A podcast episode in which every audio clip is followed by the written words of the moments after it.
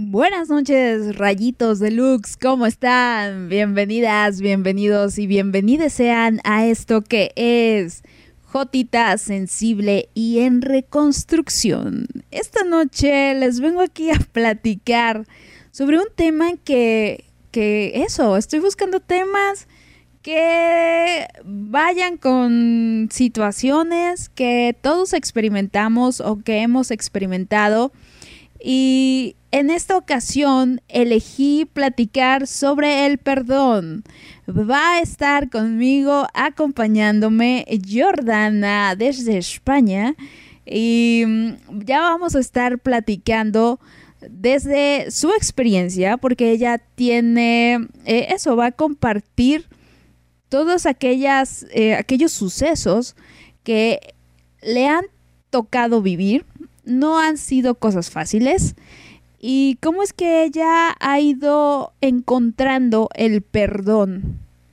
¿Y cómo ha ido encontrando la paz a partir de em, ese bonito acto de hacer este ejercicio y ya estará compartiendo con nosotras y por supuesto yo aquí les estaré también compartiendo algunas cosas eh, que hice mi research. Ya saben que aquí sí me pongo a estudiar, no vengo aquí a inventarles cosas. Entonces ya, ya platicaremos al respecto. Em, me gustaría preguntarles a ustedes, por ejemplo, qué situaciones les ha costado el perdonar, qué situaciones recuerdan que quizá no, no, lo han soltado, que quizá todavía exista esta sensación de, de, resentimiento, esta sensación de venganza, porque no, esta sensación les digo que me la debes, me la tienes que pagar o, no sé, traen por ahí atorado a alguien por ahí o alguna alguna, eh, pues sí, experiencia de vida que no fue muy grata, en la que ustedes salieron lastimados, en las que ustedes sintieron que, pues, su dignidad o que hubo una falta de respeto o que hubo una, bueno, un acto en el cual no les gustó. Entonces compartan conmigo también cómo es que eh, eso, si ustedes ya lo resolvieron y o por, en su defecto, si les ha costado eh, superarlo, porque ya vamos a estar platicando mucho, mucho de eso. Ay, qué cosas. Es, es un tema muy importante y muy trascendente, no solamente para estar en paz, evidentemente, para el bien de uno mismo, sino para estar bien con los demás, sino para para trascender espiritualmente incluso. Entonces, ya vamos a platicar de eso. Por favor, escríbanos en nuestras redes sociales, encuéntrenos como arroba LuxRadioMX en Twitter y en Instagram y a mí, por supuesto, Paola Snow19 en Twitter y en Instagram. Ahí podrán enviar los mensajitos si quieren que vaya en privado. Me dicen ahí, Pau, léelo, léelo en anónimo, que bueno, en general los leo así al menos que sean publicados en Twitter, en tal cual, en, este, en un tweet, pero en general me los aviento en anonimato. Entonces, así vamos a empezar. Si quieren canción, también pidan alguna canción. Ya saben que no es precisamente un espacio como para escuchar muchas canciones, pero pues igual, ¿por qué no? Lo que sí es que me voy a arrancar con una cancioncita que tengo ganas de oír. Me gusta mucho esta canción es una canción de Sting titulada All This Time. No es una canción precisamente feliz, pero me gusta la letra. No sé, tiene ahí em, ciertas cositas como para, para analizar que a mí me, me gusta mucho.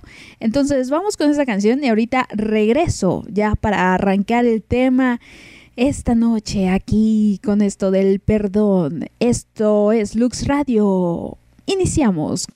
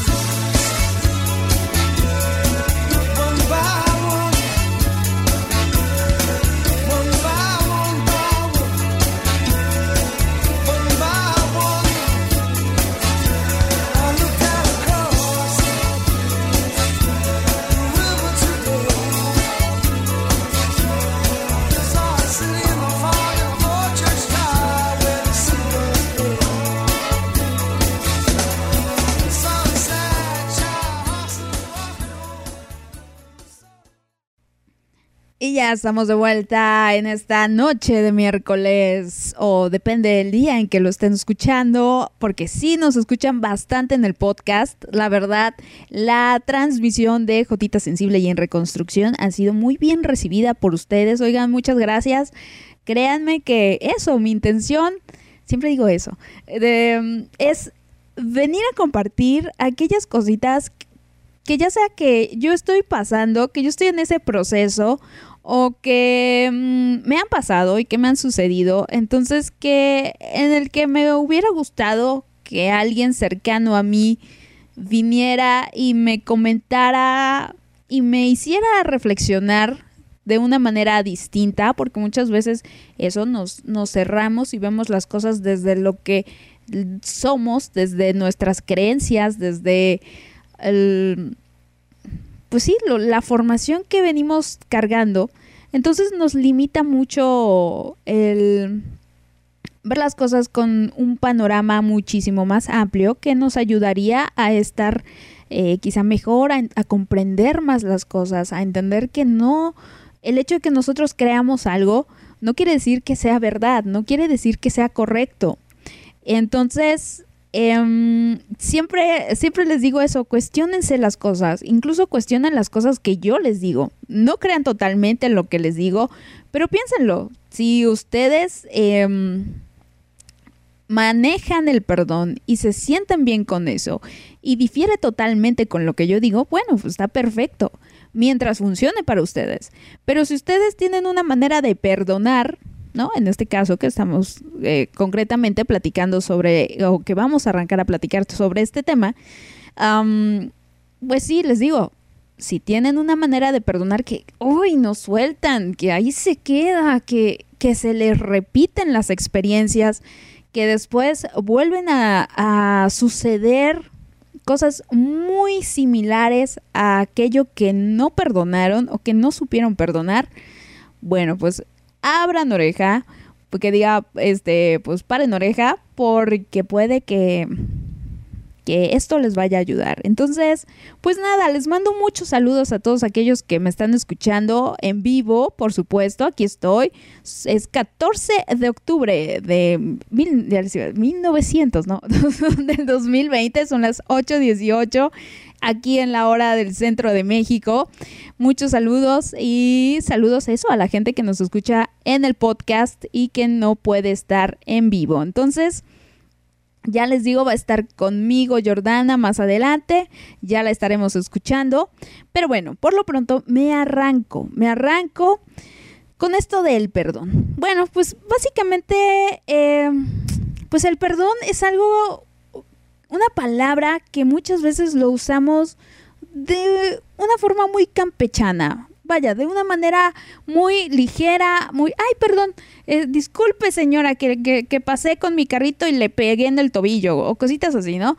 Em, o, ay, perdón, perdón que no te contesté el WhatsApp eh, en cinco minutos, ¿no? o sea, en menos de cinco minutos. El perdón va más allá. El perdón no es solamente una frase o una palabra. El perdón... Eh, implican muchas, muchas, muchas cosas de por medio. Em, pedir perdón es un arte, definitivamente. El pedir perdón, em, no cualquiera lo sabe hacer, oigan. No, el pedir perdón no es simplemente decir, ay, sí, ya, perdóname. Ay, sí, ya, este, lo siento, ya nos reconciliamos, ¿no? Ya, ya, ya, vente, vente otra vez, somos amigas. O, pedir perdón no es simplemente, eh, bueno, mucha gente lo pide eh, para no ser rechazada, como para no, em, ¿cómo decirles? Para ser aceptado más que, que otra cosa, en lugar de tener esa empatía de decir, a través de este acto que yo hice, dañé a esta persona o a través de esto esta persona salió perjudicada. Entonces, muchas veces lo decimos nada más para que, ay, ya, ya, ya, perdón, o sea, ya, estamos bien y no, no, no armarla de fart, básicamente. No tener ahí un pedicure nosotros con, con esta situación, pero no porque realmente haya este, les digo, esta empatía por, por el de enfrente. El, para empezar, Pedir perdón implican muchas cosas, pero básicamente son cuatro cositas. El, pedir perdón es disculparse con la persona es no presionar para, ay, ya, perdóname, ya no armes, no armes este desmadre de más, no, no, no, no, no te hagas la víctima, no, este, no exageres, básicamente. Eh, hay gente que así lo hace, entonces eso no se tiene que hacer, es, ok, discúlpame el tiempo que lleva, o sea, de verdad, eso, reconocer el daño que hiciste, sea a adrede o sea sin querer, es lamento haberte dañado, ¿no? Es reconocer también el sentimiento del de enfrente, el que le duele, el que se vio afectado, el que, uy, le pegó, el que hubo una falta de respeto, lo que sea, y es eso, validar el sentimiento de esa otra persona y otra vez comprometerse a, no repetir la situación. El, básicamente no vuelvo a cagarla, ¿no? Entendí lo que hice mal, eso, comprender el daño, les digo, y, es otra vez, me disculpo contigo, no va a volver a pasar. Pero hay gente que simplemente es, ay, perdón, discúlpame eh, si te ofendí, ¿no? No va a pasar. Pero a las dos semanas te vuelve a hacer lo mismo. y ahí donde entra el, perdón, eh, donde entra el dar ese perdón. Es una cosa, les digo, un es una, es una decisión el perdón, de hecho. El perdón no es, no es un... Es una acción, evidentemente implica una acción, pero es a final del día una decisión que nosotros tomamos o elegimos con esta... Más bien, la, la motivación principal para perdonar debería ser el estar en paz y sentirnos bien porque muchas veces traemos cosas ahí atoradas, muchas veces traemos esta sensación de me traicionó, de me engañó, de jugó conmigo, de me faltó al respeto, de cómo se atreve, de que, me mintió, de eh, me robó, de tantas cosas, tantas, tantas cosas, y no soltamos y vamos así por la vida y, cuando nos lo encontramos en la calle sí lo malmiramos, hijo de tu chingada madre. O sea, y luego estamos ahí mandando mensajes pasivo-agresivos en redes sociales y, tratándole de joderlo este, por la vida. O sea, no, no tenemos una, pues, una cultura sana en cuanto a lo que es el perdón. El perdón implica empatía, el perdón implica em, ver que al final del día la situación en la que estás involucrado, em, pues tiene que ver contigo también. Es una, o sea, evidentemente, pero ¿a qué me refiero? Que muchas veces esas situaciones nosotras, nosotros lo provocamos o nosotros, o nosotros elegimos estar en esas situaciones. por eso les pregunto, ¿ustedes qué es aquello que no han sabido perdonar? ¿O ustedes qué es aquello que entendieron que tenían que perdonar? Yo hace poco viví una situación en la cual mm, hubo una falta de respeto de, una persona hacia mí. Entonces, en su momento, yo no hice nada. Yo lo dejé pasar, yo lo, lo normalicé y con el paso de las horas me di cuenta que no estaba bien, me di cuenta que eso había sido una grosería. Y entonces hubo un momento donde dije, a ver, voy y le digo lo que me lo que estoy sintiendo o me lo aguanto para la próxima vez que me lo haga. Así de plano.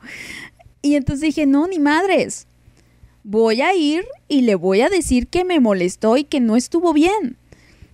Y y entonces por eso es que yo les digo que muchas veces provocamos esas situaciones. Si yo en aquel momento, mientras estaba efectuando, le hubiera puesto un alto y le hubiera puesto mis límites y le hubiera dicho, a ver, a ver, pasa esto, no hagas esto, por favor. No hubiera habido una, situación más allá. Em, pero yo no, yo eso, y, y me di cuenta que yo justamente me acostumbré a que esa persona me tratara de esa manera, que tuviera, no sé si la confianza de comportarse así conmigo.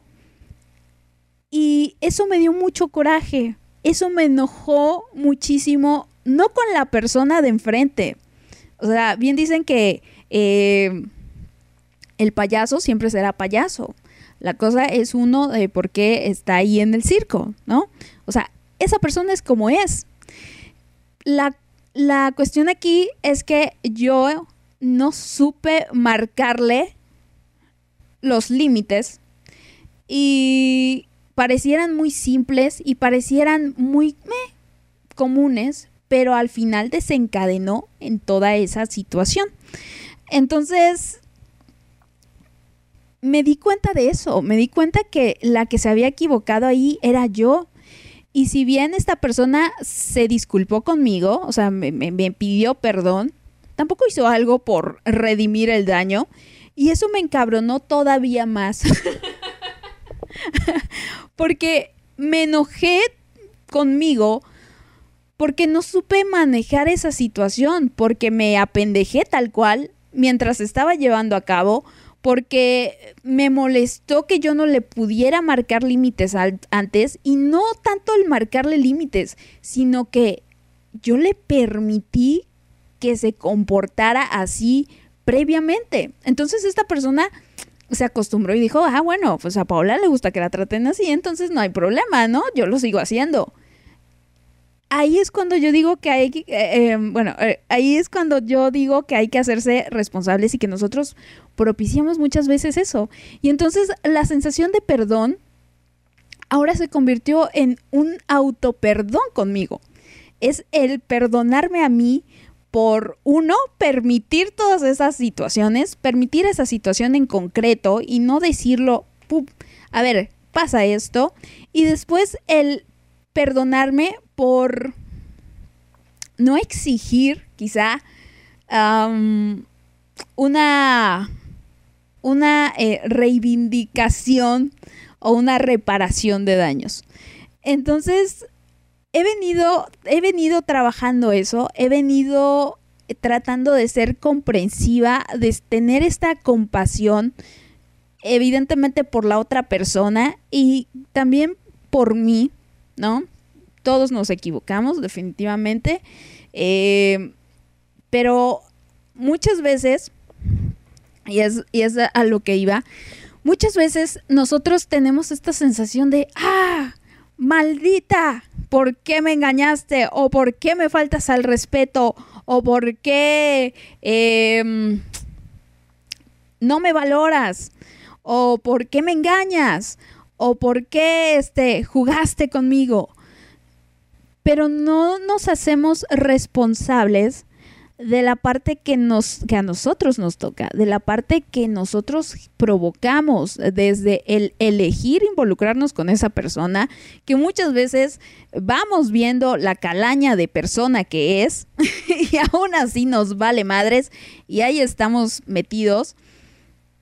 Y después cuando esas cosas que veíamos que le hacía a los demás nos las hacen nosotros, entonces, puta, nos prendemos como cerillos y nos indignamos, pero justamente es a lo que les digo, la persona es como es. Y hay que tener mucho, es, es eso, no tomártelo personal. No, no, creer que esa persona se comporta así solamente para ti, para joderte a ti en ese preciso momento. Eh, y en todo caso, si así fuera, en realidad son cositas que la persona trae consigo misma. Son... Eh, es esta mentalidad trastornada, eh, sociópata, narcisista, que le lleva a actuar de esa manera, a lastimar conscientemente muchas veces. Entonces, el perdón radica en ver, sí, lo que hace el otro, entender lo que es el otro, entender lo que lo motiva o lo que lo lleva a hacer y también entender hasta qué punto nosotros cooperamos con ciertas situaciones. Por ejemplo, en los trabajos, muchas veces, ay, no es que ese pinche jefe cabrón nos, este, nos trae así, eh, tronándonos los dedos y nos tiene aquí hasta las no sé qué tantas de la noche y me manda a traer a trabajar cuando estoy en el bautizo del sobrino y la chingada, o sea, no tengo vida y, y el jefe es lo peor del mundo y lo detestamos y, y, es horrible.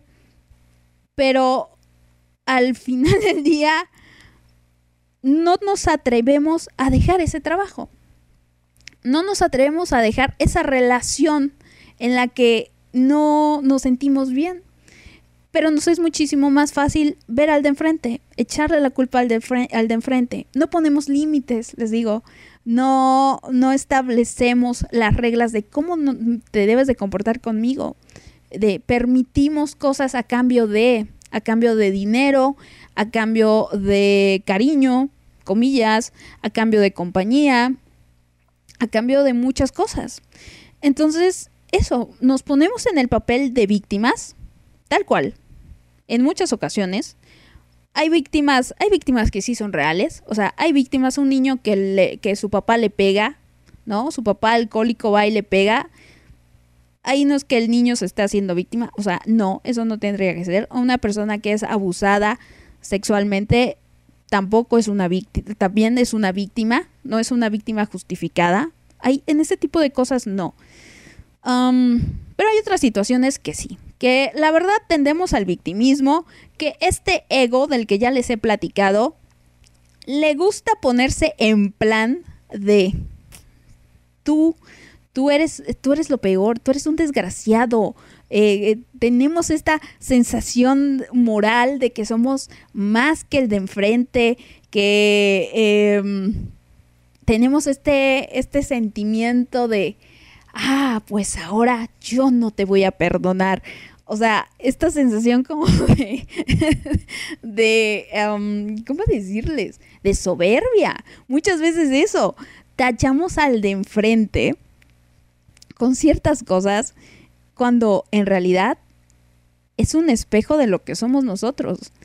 Muchas veces nos cuesta o nos resulta más fácil acusar y señalar, es que tú, eh, eh, eh, por ejemplo, en una pareja que le fueron infiel a una señora, ¿no? Entonces la señora va y le dice al esposo, este, oye, me fuiste infiel, ¿cómo te atreves? La chingada. Pero el esposo dice, ah, ¿te fui infiel? Pues sí, te fui infiel porque tú ya no eras cariñosa conmigo. Te fui infiel porque em, que, que, que tú no, tú no, luego no quieres coger conmigo o este, o porque preparas mal el arroz. Yo que sí, o sea, por pendejada y media, en lugar de asumir su responsabilidad y decir, pues sí, la verdad soy un viejillo caliente, ¿saben? Em, o ya no te mantojas. pero en lugar de eso, ¿por qué chingado mejor no salirse de la relación si ya no quiere estar con esa persona? Pero muchas veces son la gente, bueno, soy parte de, pero somos cobardes. No nos gusta atenernos a las consecuencias que implican actos em, que no son precisamente los mejores o correctos ética o moralmente. Entonces nos excusamos en ese tipo de conductas. Y, les digo, van, vamos señalando muchas veces el decir, ah, es que este, este cabrón es un pinche soberbio y no acepta y se cree más que los demás, pero yo no lo voy a perdonar. Ni crea que esta vez, este, ni crea que, que, eso, que yo le voy a... O sea, caemos en esa misma soberbia que vemos en el de enfrente, pero nos pertenece. Ya hablábamos de las heridas de la infancia y les decía yo lo importante que es perdonar a nuestros padres, perdonar eh, pues esas situaciones que nosotros percibimos que fueron dañinas, bueno, que, que, al final resultaron dañinas, pero que percibimos que eran en nuestra contra. Muchas veces no eran necesariamente así, pero nosotros nos compramos en algunos casos la idea de que, ay, mi mamá no me quiere, cuando mi mamá sí me quiere, simplemente no sabe demostrarlo de la manera en la que a mí me gusta. O, o que otra parte, o que otra cosa, hay, hay infancias muy complicadas, hay infancias muy difíciles. Es que mi mamá me ponía a trabajar desde muy chiquito. Es que, eh, ¿no? O mis papás no tenían para, para lo que sea y yo tenía que salir a trabajar y hasta la noche y, casi no dormíamos. Y son cositas que se van quedando, pero entiendes la situación, ¿no? Entiendes el contexto en el que te tocó vivir y ya más adelante les hablaré un poco de eso, pero esa trascendencia que al final nosotros tenemos que hacer espiritualmente mediante este tipo de aprendizajes, de este tipo de lecciones. Cuando caemos en el victimismo, repetimos porque eso, no asumimos nuestra parte de responsabilidad en, en todo esto y vamos con la siguiente persona o con el siguiente trabajo y otra vez no sabemos poner límites y otra vez estamos culpando y otra vez el de enfrente eh, es lo peor del mundo, este, que se muera, maldito, o sea, muy, muy, muy, muy mal. Pero bueno, esa es la introducción que les doy. Ahorita voy a, voy a hablar con Jordana y ya después vamos a cerrar eh, el tema entonces, voy con cancioncita. voy con Forgiven Not Forgotten de Miss Course. Porque eso dice perdonado, no olvidado. Entonces, el perdón es olvidar, oigan. El, bueno, el perdón no es olvidar, mejor dicho. El perdón no es em, suprimir esta, eh, esa situación. No es, ay, sí, ya, vamos a hacer que no pasó. Somos amiguis otra vez. No, o sea, sucedió, pasó, ocurrió. Pero de ahí a que uno lo traiga siempre al, al, tema o que todavía siga uno resentido, ahí sí no está bien. Ahí sí hay que olvidar. Ese sentimiento que les digo de, em, de me debes, de, de no lo supero, eso es lo que se debe de olvidar. Ya voy a estar hablando... Em, algunas cositas de, del perdón más adelante. Pero por lo, por lo pronto vamos con esta canción. Ahorita viene Jordana eh, a escuchar su testimonio y cómo ella habla y, y va a compartir con todos nosotros. Entonces, bueno, eso es todo. Ahorita volvemos con más. Es Jotita Sensible y en reconstrucción. Escríbanme, por cierto, eso. ¿Qué situaciones ustedes recuerdan que les costó perdonar? Si es que lo perdonaron. Y si hay otra que simplemente no pueden, que todavía lo traen por ahí y para que platiquemos, ¿sale? Ahorita volvemos con más.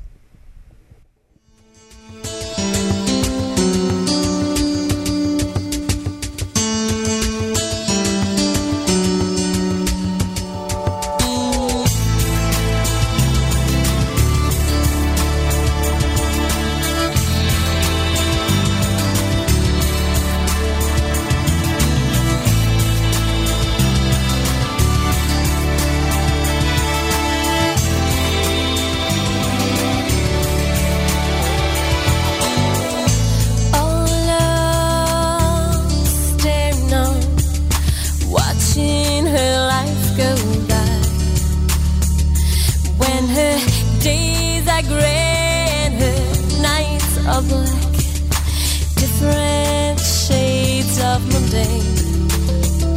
And the one-eyed fairy toy that lies upon the bed has often heard her cry and heard her whisper out a name long forgiven.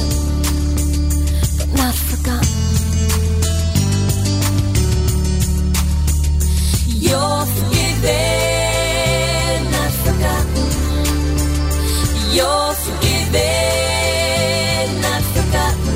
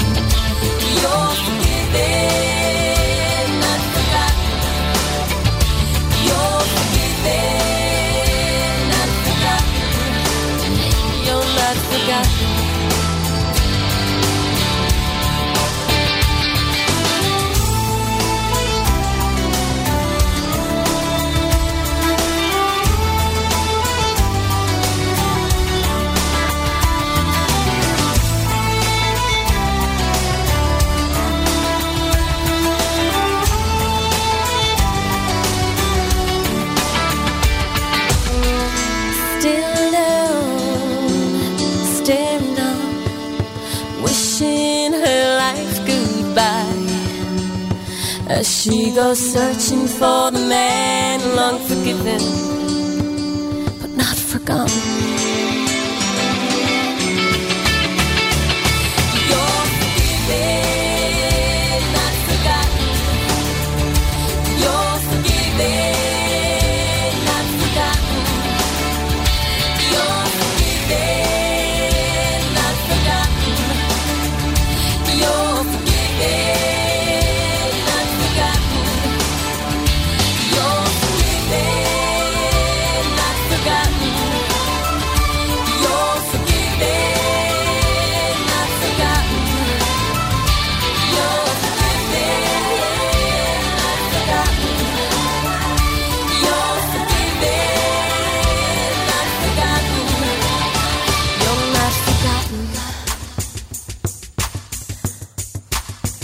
You're not. No, you're not. Estamos de vuelta aquí en esto que es Jotita Sensible y en reconstrucción. Ahí ya escuchábamos a The Course con Forgiven, Not Forgotten. Eh, perdonado, no olvidado. Ya estaremos platicando de eso. Pero bueno, como les decía yo, como les decía, es momento de em, traer desde España, desde España para el mundo, desde Chile pasando por España. Eh, está conmigo aquí Jordana compartiendo esta bonita transmisión. Estoy muy muy feliz de que esté aquí con nosotras porque no solamente por la historia que tiene para contarnos o para tener este intercambio de puntos de vista y tener esta lección de parte de pues su experiencia de vida, porque ya escucharán un poquito de lo que va a contar. Ella ha venido trabajando mucho el perdón con situaciones muy, muy difíciles que no cualquiera em, tiene que experimentarlas. Nosotros estamos acostumbrados a un perdón muchísimo más común, el, perdón de, oye, me pisaste feo, oye, no me hablaste, oye, me dejaste en visto, oye, este, no me invitaste a tu fiesta, oye, cosas muy eh, mundanas a veces, muy mm, sin importancia incluso. Pero en el caso de Jordana, sí es una historia, este, sí es una historia fuerte, sí es una historia ahí complicada, pero como ya les decía yo, em, bueno, primero, primero la presento y ya luego, ya luego me arranco un poco con el tema, pero bueno, bienvenida seas Jordana a este tu espacio eh, reflexivo. Qué bonito tenerte aquí. Hola, Pau, ¿qué tal? Eh, buenas tardes para todos, porque me imagino que es tarde. aquí ya es de noche, así que buenas tardes para allá. Eh, un saludo para todas y pues muchas gracias ¿no? por permitirme estar aquí contigo. Jordana, pero estamos de noche. Anoche Sí, sí, sí. Pero bueno, entonces, entonces ya estamos aquí con Jordana. No, Jordana, nada. Bienvenida, bienvenida seas. Y pues eso, que estamos hablando un poquito de esto de lo que es el perdón, ¿no? Básicamente ya les decía yo que el, el perdón tiene muchos enfoques.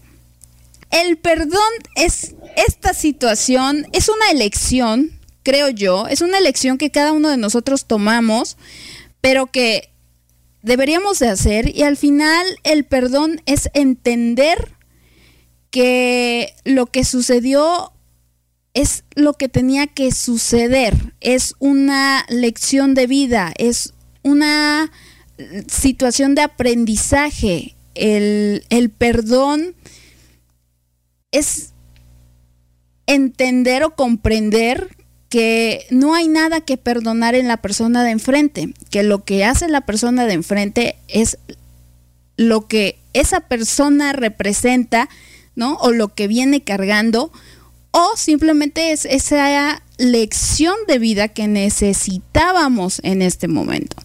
Entonces, es soltar, es ya estar en paz, sobre todo eso, el perdón es para uno mismo, no para el de enfrente. Y, y Jordana aquí viene a compartir esa situación como les decía, en la que tuvo que encontrar esa paz para ella, independientemente de lo que vivió. Entonces, eh, Jordana, por favor, em, ¿cómo fue que tú alcanzaste ese estado pues de, plenitud al final del día? Porque tuviste que soltar muchas cosas a través del perdón. Así es, Pau. Eh, bueno, yo puedo decir que el perdón completo, ¿no? No, no se alcanza, no se alcanza 100%, pero se va trabajando. Eh, día a día, pues trabajamos con ello, ¿no? Así como Pau les hablaba en otros programas, ¿no? Las heridas de la infancia, eh, aquí hay que aplicar mucho el perdón, porque muchas veces nosotros les echamos la culpa a nuestros padres padres, de las situaciones que vivimos o de cómo somos o por qué nos pasa esto o por qué vivimos así. Eh, muchas veces les echamos la culpa a nuestros padres de todo y la verdad es que no es así.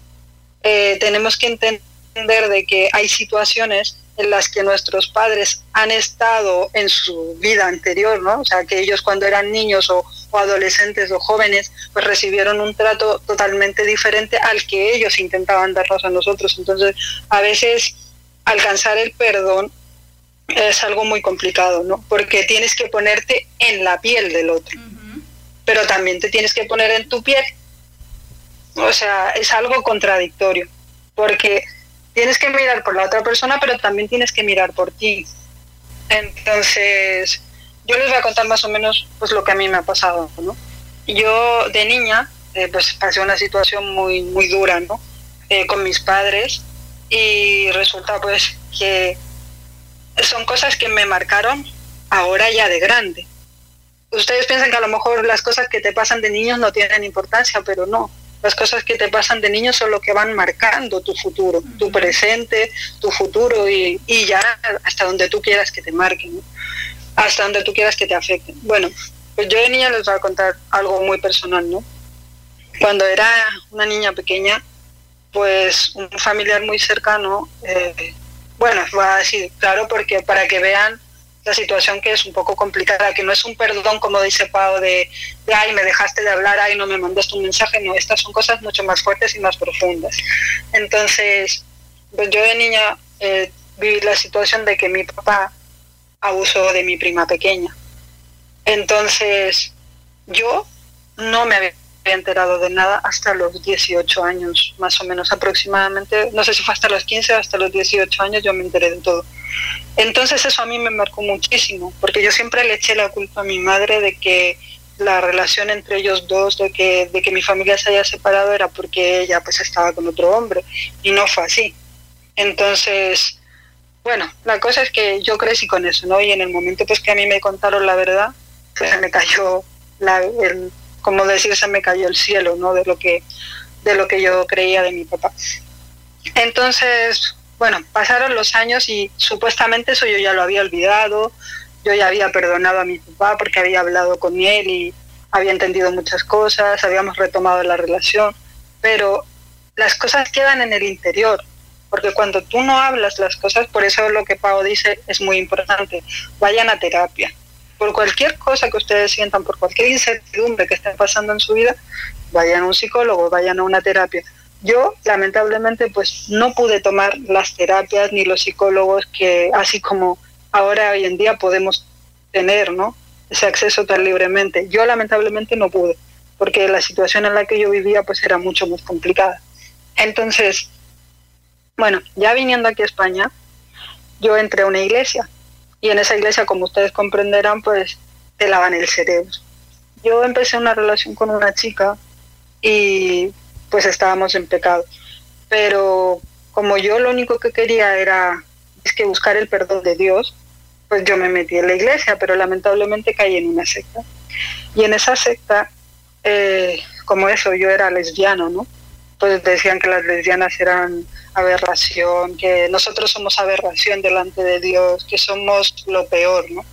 Y entonces cuando yo estuve en esta secta, a mí me trataron muy mal. Me, me obligaron a hacer cosas pues que la verdad que yo en ese momento era voluntario. No voy a decir que, que yo lo quise hacer, o sea, que yo no lo quise hacer. No, sería mentira, porque yo lo hice. Yo, por ejemplo, hice muchas cosas para esa iglesia, para esa secta, y también recibí muchos daños de ellos. A mí ellos me golpeaban. Por ejemplo, si, si yo pecaba, dice que un pecado, ¿no? Por, por ejemplo, te voy a decir, yo tenía un pensamiento impuro, porque lamentablemente la condición natural de uno no es la que ellos quieren hacer de ti, sino que es tu, tu esencia natural. Si yo de, de, de ya de, de sí me fijé en las chicas, pues eso ya estaba en mi naturaleza. Entonces, claro, yo mi pecado, se puede decir, era eso, que a lo mejor veía a una chica o recordaba a mi novia y, y ya estaba pecando. Entonces, por esa situación, pues a mí ya me pegaban. Eh, si yo a lo mejor me tocó trabajar como sirvienta, se puede decir, en la casa de, de las personas que guiaban esta iglesia. Entonces, si yo hacía algo mal, por ejemplo, si un huevo se me reventaba al freírlo, me pegaban si eh, yo hacía algo mal en la casa, me pegaban. Entonces yo estaba en una situación muy complicada. Entonces, como comprenderán, mi autoestima estaba por el suelo. Yo estaba en una situación que no, que no, no podía seguir, pero lamentablemente estaba tan metida en esa secta, comprometida, se puede decir, que lamentablemente pues me, me absorbí de tal manera que, yo decía que sí, que todo venía de parte de Dios, que sí, que todo era de Dios. Entonces yo dejé que me pasaran todas estas situaciones. Bueno, la cosa es, resumiendo, eh, llegó un tiempo en que yo cometí un pecado, para mí no fue ni pecado, sino que fue un, un simple descuido, ¿vale? A mí me dieron una instrucción y yo la hice, pero resulta que eh, por hacer esa instrucción lo hice mal y la mujer, esta que llevaba la secta, pues me quemó con una plancha la mano. Entonces, cuando ella me quemó la, la, mano con la plancha en dos ocasiones, ahí fue cuando yo dije, yo ya no puedo más, porque si realmente Dios es amor y Dios existe, ¿por qué me tiene que estar pasando todo esto si yo hago todo lo que Él me dice, no? Y ahí fue cuando yo tomé la decisión y me fui. Ahora les cuento, para poder irme de ahí, yo tuve que dormir en la calle, tuve que dormir en albergues, donde me tocó vivir con gente drogadicta, narcotraficantes, asesinos, con muchísima gente. La policía pues estaba ahí a, a todo el, en todo el momento porque cada dos por tres pasaban cosas y, yo, imagínense, pues súper asustada, eh, no sabía qué hacer, pero yo tenía una opción, mi familia, pero lamentablemente por la iglesia yo me había apartado de mi familia hace cuatro años yo llevaba cuatro años sin hablar con ellos porque no, porque según yo pues no, no podía estar con ellos porque ellos estaban mal y yo era la que estaba bien, ¿no? Entonces a mí me tocó agachar la cabeza y reconocer mi error. Punto número uno, para poder perdonar o para poder obtener el perdón es reconocer tu error. O, o bueno, no. Ella se equivocó. Tal vez no, no llamarlo error, pero sí hacerse responsable de la parte que nos toca, el, las decisiones que nosotros hemos elegido y que consecuentemente pues nos han perjudicado o hemos salido perjudicados a partir de esas elecciones que pues consciente o inconscientemente nosotros terminamos realizando. No tanto errores, porque al final, como ya lo decía, nos dejan lecciones, nos dejan aprendizaje. Entonces, tacharlo de error creo que, que es un error. de acuerdo, Pau. Tienes razón. O sea, olvidémonos del error. Sí, es una elección, ¿no? Pero claro, yo lo quería enfocar al, al, a lo que les iba a decir ahora, ¿no? Porque uno lo toma como error en ese momento. Uh -huh. En ese momento dice, ah, no debería haber hecho esto, fue un error, la cagué, ¿no? Así, así se dice. Claro, somos, somos duros con nosotros mismos. ¿Cómo? Perdón. Que somos, llegamos a ser duros con nosotros mismos, a juzgarnos. Así, así es, así es, Pablo. Entonces, bueno, yo lo primero que tenía que hacer era eso, ¿no? Agachar la cabeza y, y buscar a mi familia pero yo estaba con eso, de que no me iban a perdonar porque les había hecho mucho daño, llevaba cuatro años sin hablar con ellos, entonces para mí fue muy duro y me tocó dormir en la calle.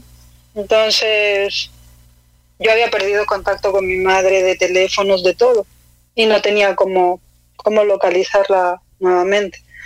Así que pues eso, me tocó dormir en la calle, me tocó dormir en albergues, hasta que un día, de repente, eh, mi mamá contactó conmigo. Y, y ahí fue pues eso, ¿no? Cuando yo me acerqué y hablé con ella y le pedí perdón, le dije que lo siento porque eh, tenía razón. Yo me metí en una secta, me, me dejé llenar la cabeza por tantas cosas y me había alejado de ellos. Pero no crean que yo me alejé de ellos simplemente por la secta, no, sino que yo era porque guardaba mis heridas del pasado, de la infancia.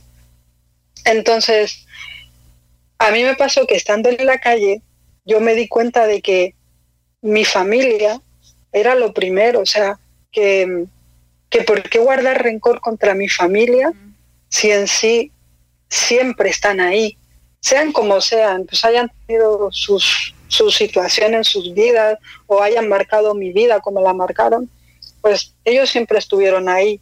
Entonces, bueno, al principio cuando yo volví a casa, ¿no? Eh, mi mamá estaba muy contenta, ¿no? Pero también ahí había una etapa que cerrar. Pero yo empecé a trabajar conmigo misma, como les ha dicho Pau pues en otros programas. Eh, trabajar con el interior, ¿no? Eh, trabajar con uno mismo es lo que te ayuda a, obtener el perdón. Yo no me aceptaba con mis defectos ni, con mis virtudes. Yo no me encontraba ninguna virtud porque todo para mí eran defectos. Yo era tonta, yo era inútil, era lo peor de lo peor, ¿vale? Porque de tanto daño que había, había recibido en todo este tiempo, pues me convertí en una persona víctima de la situación pero entonces yo empecé a trabajar conmigo misma y ahí fue cuando yo entendí de que para perdonar a los demás, primero me tengo que perdonar a mí. Si yo no me perdono a mí, yo no puedo perdonar a los demás. Primero tengo que aceptarme a mí misma como soy, con mis defectos y con mis virtudes, pero entenderlos, aceptarlos y encontrarlos porque muchas veces digo, ah, sí, yo me acepto, con, yo me acepto tal cual soy, pero es mentira, no te aceptas tal cual eres. Y para eso hay un proceso. Entonces yo empecé a trabajar con ello. Y ahí fue cuando yo empecé a mirar mi pasado, empecé a, meditar en mi pasado y a decir, eh, ¿por qué era una chica tan insegura? ¿Por qué yo he sido así? ¿Por qué me han pasado todas estas cosas? Entonces ahí fue cuando yo empecé a, meditar conmigo misma, a hablar conmigo misma y me decía, eh, la inseguridad no venía de, mis papás, no venía de, lo que ellos hacían, sino venía de cómo yo me sentía. Y ahí fue donde yo empecé a cambiar mi, mentalidad y a empezar a sentirme segura conmigo misma. Y lo primero que me dije que valía para, yo valía para las cosas.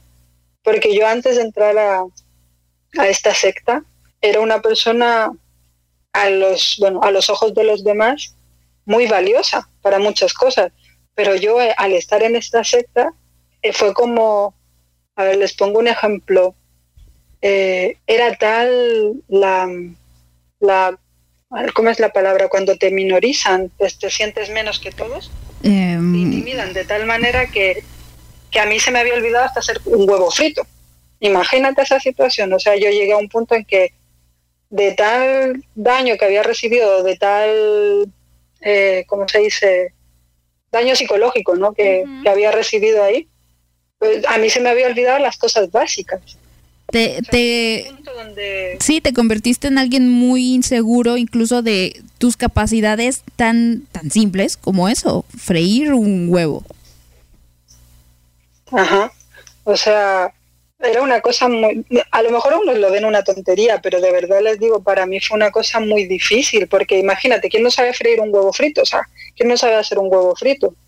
Pero yo te digo, yo estaba tan, tan intimidada que, que hasta eso no lo podía hacer bien. Entonces a mí me tocó empezar de cero, empezar todo de cero y empezar a decir, yo sí sirvo para esto, yo sí valgo para esto, yo me quiero a mí misma, pero fue un trabajo de días, ¿eh? no fue una cosa de decir, lo hago un día y ya mañana lo dejo, no, yo fue una cosa constante, yo estaba todos los días, siempre me tomaba un tiempo para decir, yo valgo, yo valgo yo soy importante para mí, yo me tengo que querer primero a mí, porque si yo no me quiero a mí, nadie me va a querer.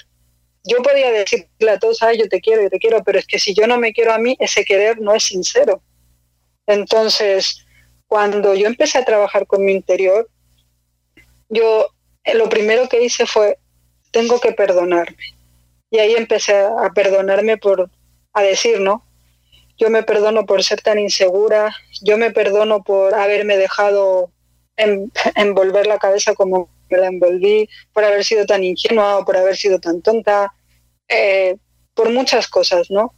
Hasta que yo entendí de que en ese momento que yo me empecé a aceptar, yo me empecé a perdonar y yo me sentía más libre conmigo misma. Ahí fue cuando yo empecé a, como a decir, no, como a sentir la libertad en mí.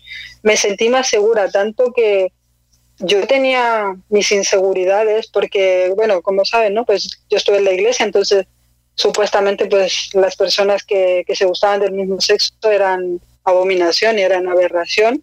Entonces yo me llegué al punto de que me volví tan homofóbica que cuando me fui de la secta yo tenía que encontrarme otra vez conmigo y entender de que no es, no es que yo sea una persona enferma, sino que es mi naturaleza. A mí me gustaban las chicas.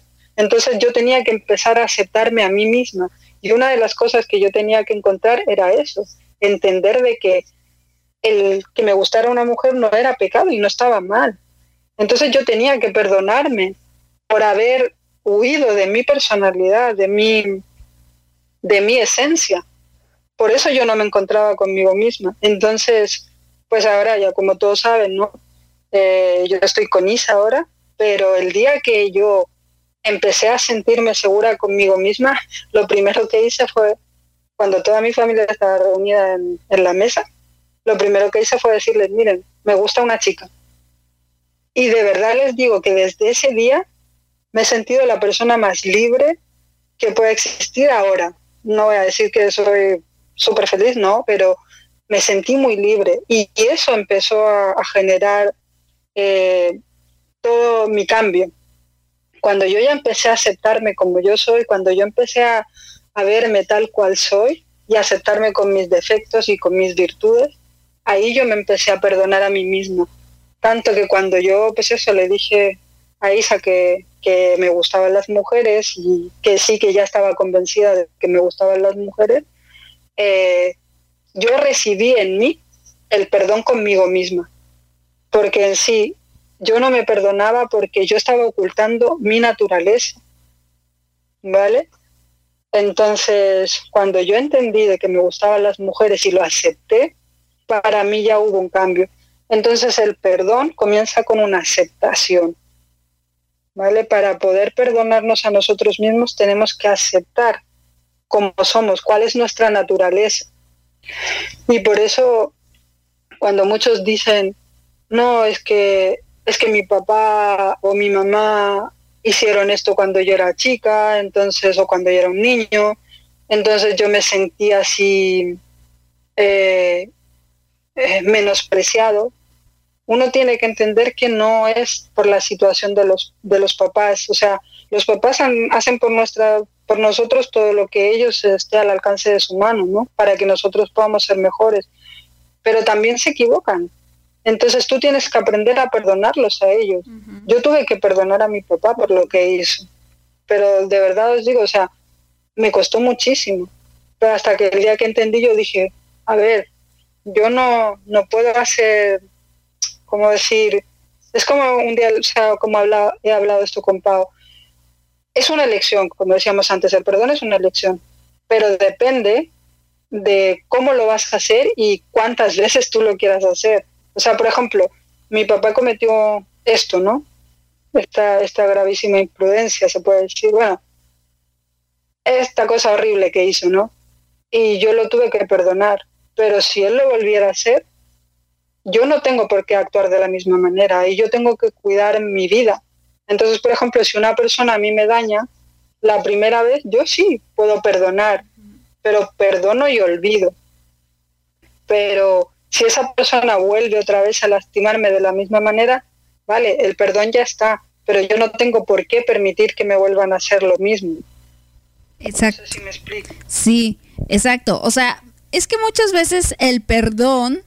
am, bueno, mira, ¿qué te parece si, si lo hablamos, hacemos un pequeño corte porque ya van no sé cuántos minutos, entonces vamos a vamos con canción y ahorita me- venimos a platicar justamente esto de cómo es llevar el perdón, porque el perdón no significa retomar la relación, el perdón no significa eh, fingir que ya no te duelen las cosas, tampoco.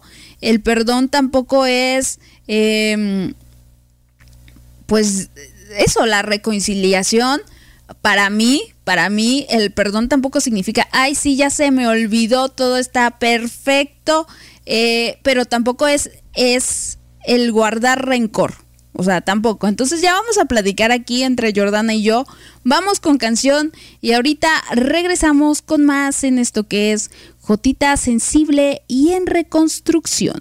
Ya volvemos.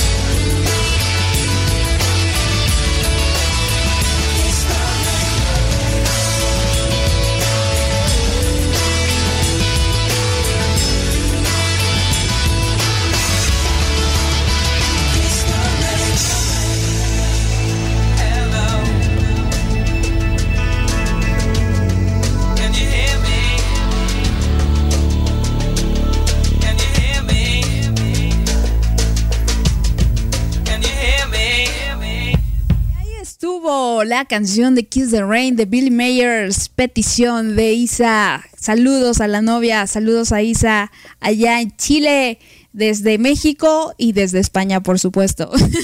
y aquí estamos con Jordana, que ya nos contaba su experiencia y sobre todo compartía con nosotras esto del autoperdón, del perdonarnos a nosotros mismos, que muchas veces, eh, Jordana, no sé si lo veas así, pero muchas veces no se trata de perdonar al de enfrente, muchas veces es eso, más que perdonar al de enfrente, se trata de perdonarnos a nosotros mismos, de, como lo decíamos, de no juzgarnos tan fuertemente, de no tener esta sensación de culpa que a veces venimos cargando, de, ay, es que yo misma me metí en esto, porque ya hablábamos, ya antes del corte, estábamos hablando con Jordana, y justamente lo que quería tocar era em, esta parte de hacernos responsables de la responsabilidad que nos toca, que ya mm, más o menos lo comentábamos, pero que también el entender y empatizar con la persona de enfrente, el entender la situación del de enfrente. Y ya Jordana comentaba un poquito, Jordana, que este que eso resulta muchísimo más fácil para el perdón. No sé, em, ¿tú qué opines? El, el entender por ejemplo, si alguien, no sé, si alguien em, te fue infiel, vamos a, vamos a suponer esto, que hubo una persona que tenías una relación con ese ser y esa persona cometió una infidelidad. Al final del día, la persona a sí mismo se, se eh, afectó. La persona conscientemente o, por caliente o por lo que sea decidió hacer eso em, o lo, lo que hizo fue eh, tener este desliz, ¿no? Y dañarse a sí mismo, en realidad. No, no dañar al de enfrente, porque muchas veces eso, nuestro ego dice, oh, maldito, me hiciste esto a mí. O sea, no, tú tienes esta capacidad de, ok, tú eres así, tú hiciste eso, te perdono, porque eso, yo no puedo vivir eh, atado a este sentimiento de mm, desgraciado, desgraciada, y no avanzar en la vida y quedarnos con este resentimiento tan grande, buscar venganza, bloquearnos por miedo a que nos vuelva a pasar. Sin embargo, es, eh, ya lo hablábamos con las heridas, es decir, bueno, tú te equivocaste, eres un humano, un humano muy caliente, este, entonces, lo entiendo así. Y yo soy un, ser libre e independiente y yo decido no continuar contigo. Me puedo ir de esta relación. Me puedo ir em, también teniendo esta sensación de me, perdono por haber este, también consensuado algunas cosas, porque creo que nada nace de, de la nada. A veces hay cosas detrás, pero pero pues eso, Jordana, ¿cómo ves el, tener esta empatía, te digo, el, sentir o el, el, tratar de comprender al de enfrente nos facilita bastante el, perdonar? Eh, yo por ejemplo, eh, me pasó, ¿no? A ver, yo lo que les puedo hablar, yo no puedo hablar de, de, una infidelidad, sí, porque infidelidad también a lo largo de mi vida he recibido y muchas no entendía el porqué, pero ahora las entiendo. Y todo va enlazado con lo mismo, ¿no? Pero miren, a mí lo que me ayudó para que vean cómo es el ser humano, ¿no? Porque a mí lo que me hizo daño fue la secta en la que yo estuve, de que, como les digo, me lavaron el cerebro de tal manera pues que yo hice cosas que en mi vida me imaginé que iba a ser y, y tampoco iba a dejar que me, que me golpearan de la manera que me golpeaban, porque yo en sí los dejaba, porque yo creía que todo venía de parte de Dios. Entonces, cuando yo me fui de la secta, para mí mi mayor resentimiento estaba con los hombres y con Dios, porque se supone que yo estaba en una iglesia, ¿no? Pero dense cuenta que para que vean cómo alcancé el perdón de tal manera yo, que fue por el mismo, por lo mismo que, como les decía antes, uno cree que fue error, que fue algo malo lo que les pasó, pero no. eso me sirvió para entender, la, o sea, para ser la persona que ahora soy, para poder alcanzar ese perdón conmigo misma. Todas, todas las experiencias que yo viví en esa, en esa secta, ¿vale? Donde me trataron mal, yo ahora las enfoco en mi vida de ahora. Entonces, esas malas experiencias, yo digo, vale, a mí me enseñaron a, a perdonar, ¿no?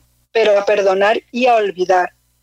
Entonces, todos esos principios y valores que yo aprendí ahí, yo saco lo bueno. Me olvido de que me pegaron, me olvido de que eh, me menospreciaron, de que me humillaron. Yo me olvido de eso y saco lo bueno. Saco la experiencia y la enseñanza que yo recibí de esa situación tan dolorosa. Y aquí es donde me voy a, a por qué yo alcancé el perdón conmigo misma. Porque cuando yo ya salí de la iglesia, pues eso, yo tenía ese resentimiento y empecé a meditar en lo que era el perdón, lo que me enseñaban en los valores de la iglesia, lo que era el perdón, lo que era el olvidar, lo que era el, el, prójimo, todo, ¿no? Pero ahí fue cuando yo dije, a ver, esto tenía que pasar, esto me tenía que pasar, esto no fue un error, porque ahora yo de esto saco una experiencia. Entonces yo ahí aprendí a perdonarme a mí misma. Yo dije, no, yo soy así. Lamentablemente, pues en ese momento pues me dejé influenciar mucho por la gente, pero ahora no, ahora yo tengo seguridad en mí. Yo encontré la seguridad que en ese tiempo no tenía. Por esta situación tan dolorosa que yo viví, que me tocó vivir en la calle, que me tocó pasar todo lo que pasé, yo ahora tengo la seguridad en mí misma de que todo lo que pasé tenía que pasar para que yo ahora pudiera entender lo que es una vida libre, libre de ataduras, libre de engaños, libre de mentiras y libre de, de ti, de tu misma mentira, porque uno se vuelve tan víctima, decir, ay, pobrecita de mí, todo lo que pasé. No, yo tuve que pasar esa situación para entender de que sí fue mi culpa, pero ¿por qué fue mi culpa? Por mis inseguridades, por mi baja autoestima, porque si yo no hubiese tenido todas esas cosas, tal vez a mí no me hubiesen lavado el cerebro de la manera que me lo lavaron. Claro. Tal vez hubiese venido otra persona y hubiese dicho, oye, a mí me están pegando, pues nada, nada yo me voy. Sí. Yo no era así. Lamentablemente, pues yo era una persona demasiado insegura conmigo misma, eh, mi autoestima estaba por el suelo, entonces a mí fue fácil engañarme, como se dice. Exacto. O sea, Yo digo, vale, no te síguele. sí, sí, dime. No, eh, eso. no. Eh, el- la falta de límites es un, un punto muy importante en, en todo esto. O sea, el de enfrente muchas veces lo vemos como nuestro verdugo y nosotros como unas pobres víctimas indefensas que eh, no tenemos oposición ante eso pero lo que no tenemos es la capacidad muchas veces o la valentía o el amor propio para decir basta, ya, yo ya no, pero nos resulta muchísimo más fácil, como bien decías, ponernos en este papel de víctimas, en esta sensación de eh, omnipotencia o ¿cómo, cómo, cómo decirlo? Sí, de, ah, entonces ahora yo voy a tener este poder de elegir si perdonarte o no. Así como si el de enfrente lo necesitara, porque muchas veces el de enfrente le vale pito, o sea, le vale 20, hec- o sea, le, va- le vale, le vale 20 hectáreas de jerga si le perdonas o no, o sea, y muchas veces también el pedir perdón, hay gente que dice, ah, bueno, sí, ya, ah, ya, perdóname, ya pasó, ya fue, ¿no? A ver, güey, no se trata nada más de eso, es empatizas con el dolor de la de enfrente o el daño que tú causaste, eh, prometes no volver a repetirlo, punto importante, es em, hacerte responsable de, ok, sí, la verdad, acepto, cometí estos errores, prometo no volver a hacerlo, lamento haberte lastimado de esta manera y bueno, para mí yo soy una persona así que cuando comete un error y se disculpa es cómo lo puedo em, no no no redimir, pero cómo puedo este eh, ah, un poco ajá remendar re- remendar este esta enmendar remendar la costurera sí un poco esto o sea tratar que te duela un poquito menos Entonces, yo suelo ser así y muchas veces espero que la persona que, que pide perdón también lo sea, pero no siempre ocurre. Y no te puedes quedar ahí atorado de, ay, es que no me dis no te disculpó como a mí me hubiera gustado. Muchas veces pasa eso. Y, y ya les decía yo, o sea, al final el perdón, para perdonar, no necesitas tener al de enfrente, no necesitas siquiera que el de enfrente se entere. Es una, una em, acción que se hace para uno mismo, para moverse, para avanzar, para soltar, como dice Jordana, para sentirse libres. Entonces, em, muchas, en muchas ocasiones, este ego o esta sensación de no perder eh, poder o no perder dignidad, porque muchas veces eso, sentimos que el perdonar nos hace menos dignos, ¿no? De, de, de la situación. Es que cómo me estoy humillando ahora yo por perdonarlo. O sea, muchas veces ocurre eso, Jordana. No sé, tú qué, qué opines al respecto. Sí, yo eh, exactamente, Pau. Mira, por ejemplo, tú tocaste un tema que es muy importante, que es lo que nos falta a casi todos, el amor propio. El amor propio es la clave y la base fundamental para poder tener una vida, o sea, para que el perdón pueda ser más fácil. Porque cuando tú, eso es como lo que te decía, yo no me amaba a mí misma para nada. Al contrario, yo dejé que me pisotearan y yo me dejé pisotear por todo aquel que, que pasó por mi vida todos estos años atrás. Porque como dije antes, yo también he sufrido muchas desilusiones en el amor. Incluso yo llegué a decir que el amor no era para mí, pero es por lo mismo, porque no estaba ese amor propio para conmigo. Entonces cuando yo me empecé a amar a mí misma, o sea, amar, no amar de, ah, me amo, qué bonita que soy, no, sino que de amar, de, de empezar a valorarme como persona, aceptando mis errores, yo empecé a ver y dije, no, o sea, yo tengo que perdonar, pero para poder perdonar me tengo que poner en la piel de esa persona. Si yo me pongo en la piel de esa persona, yo voy a poder perdonar. Pero primeramente, antes de perdonar al otro, me tengo que perdonar yo de, lo que yo hice, porque muchas veces es lo que digo, yo, yo tomé ese papel de víctima, decir, ay, ¿por qué me hicieron tanto daño? Yo soy la víctima aquí, no les voy a perdonar nunca. No, no es así. O sea, yo empecé primero a perdonarme a mí misma, ¿por qué? Porque no me amaba. Entonces, como yo no me amaba, pues yo dejaba que, que todo el, el, rencor y todo lo que, lo que había en mí, se, como, como dices tú, se apoderara de uno mismo. Entonces, como decías tú, Pau, ¿no? De que, eh, ¿por qué te tengo que perdonar si, si me hiciste tanto daño, ¿no? Pues no, la verdad que hay que perdonar para que uno se sienta bien. ¿Sabes por qué hay que perdonarse uno mismo? Porque si tú te perdonas a ti mismo, después cuando venga otra situación parecida, tú ya tienes el control.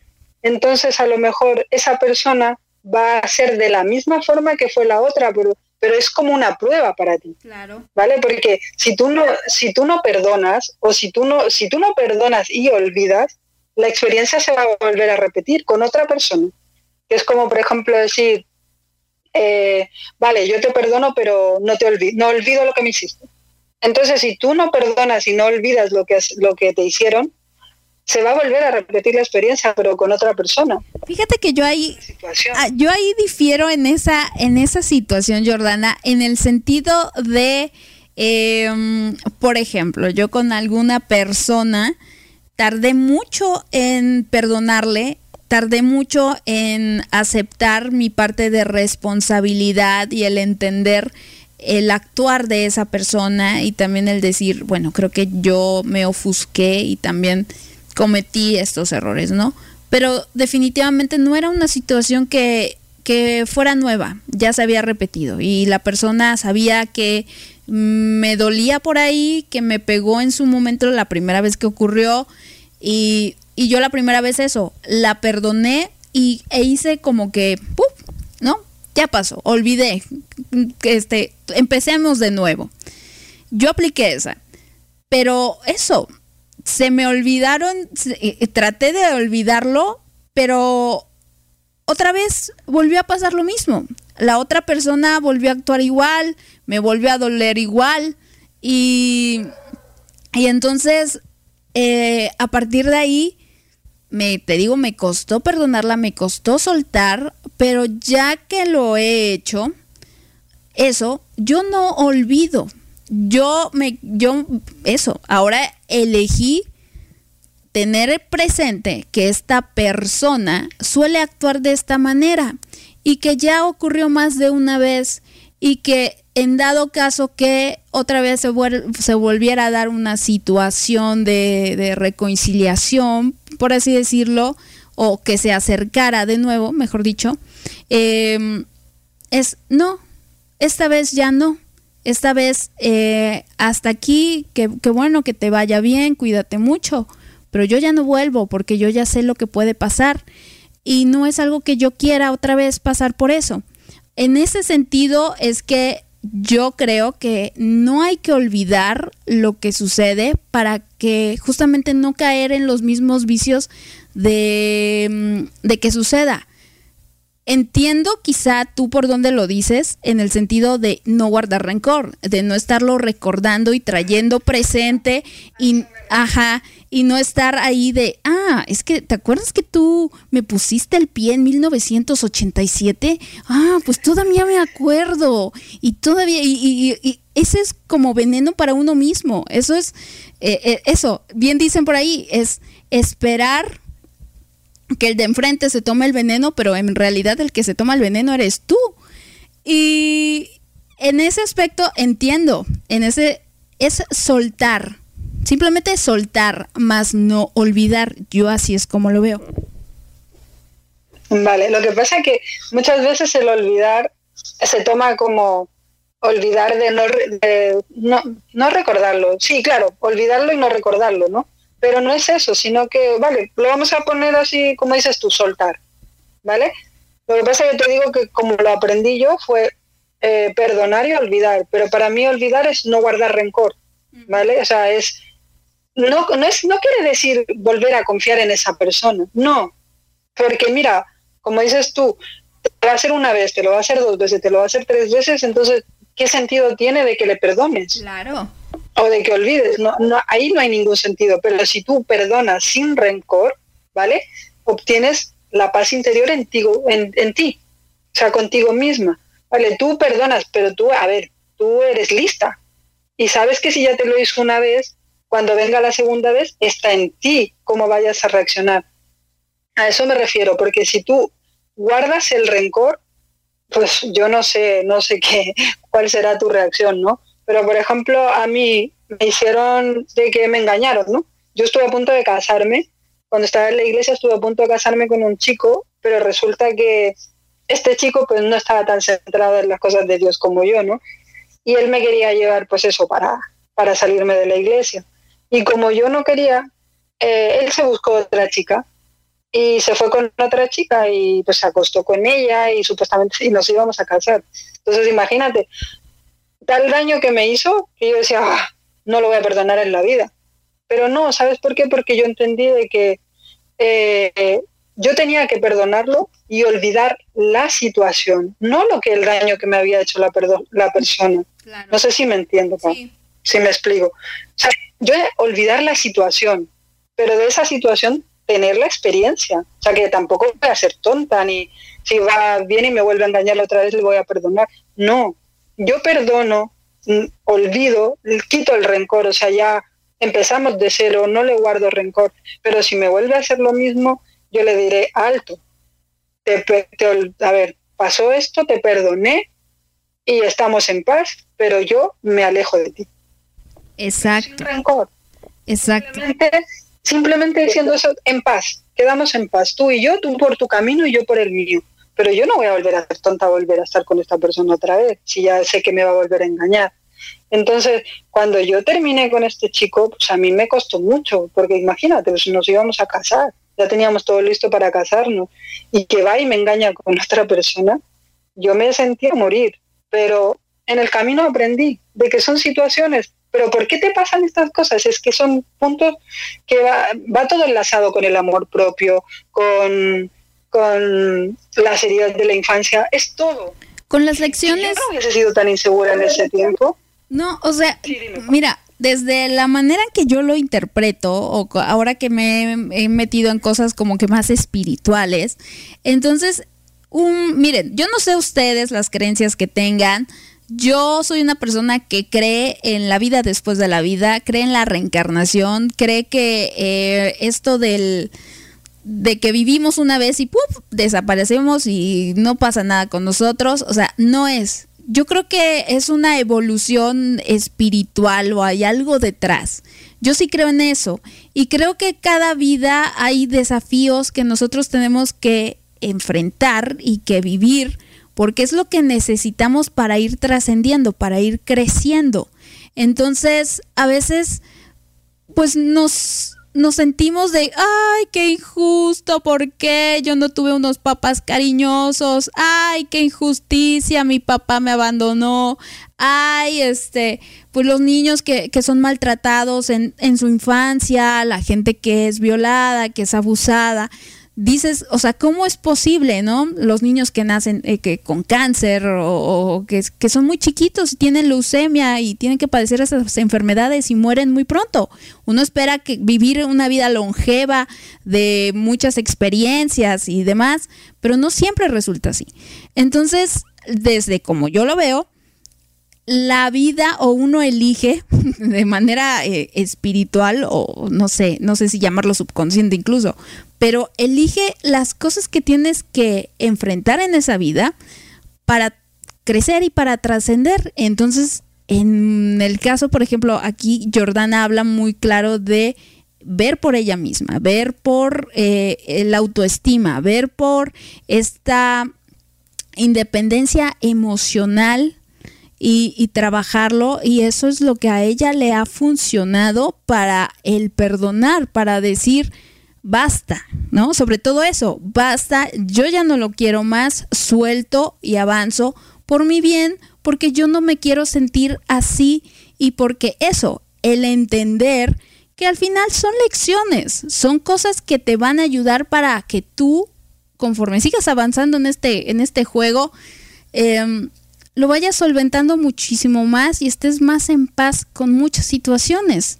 Porque si no, nos quedaríamos atorados porque un niño nos sacó la lengua y, este, y estaríamos amargados por el resto de la vida si no aprendiéramos a, a ir madurando e ir aceptando ciertas cositas que hace el de enfrente y que no necesariamente significa que es por nosotros, sino que es en realidad el daño que ellos tienen. Así es, Pau. Eh, yo, por ejemplo, pienso de que cuando uno tiene que perdonar a la persona enfrente, primero tiene que ponerse en el lugar de decir, eh, yo no sé cómo fue su vida, cómo ha sido su vida, ¿no? Porque hay veces que las personas, pues eso, hacen las cosas que hacen por, por la vida que han llevado. Eh, si fuiste una persona un poco cariñosa, si fuiste una persona cariñosa, si te trataron mal tus papás, si eh, tienes muchas heridas en tu corazón, eh, no sé, depende de muchas cosas. Entonces, por ejemplo, yo entendí de que al soltar las heridas de la infancia, ¿vale? Todo lo que yo sufrí tanto en la infancia como ahora en mi juventud o el tiempo que he estado aquí en España, ¿no? Al soltar yo todas esas cosas, enfocarme en mi presente, decir, encontrar primero la paz conmigo, ¿vale? Para poder perdonarme yo misma. En el momento que yo encontré ese perdón conmigo misma, yo ahora puedo decir que puedo tener una relación tranquila, que sé que a lo mejor si mi pareja en algunos momentos se pone en plan, eh, yo qué sé, como que, como que te quiere dejar, ¿no? O te hace algo que a lo mejor pues te, te duele, pero es como decir, vale, ahora puedo entender mejor a esa persona y no, y no reacciono de decir, ah, pero es que tú eres igual o yo qué sé. No, simplemente es reaccionar de otra forma, porque tú ya has aprendido, ya has pasado por esa experiencia.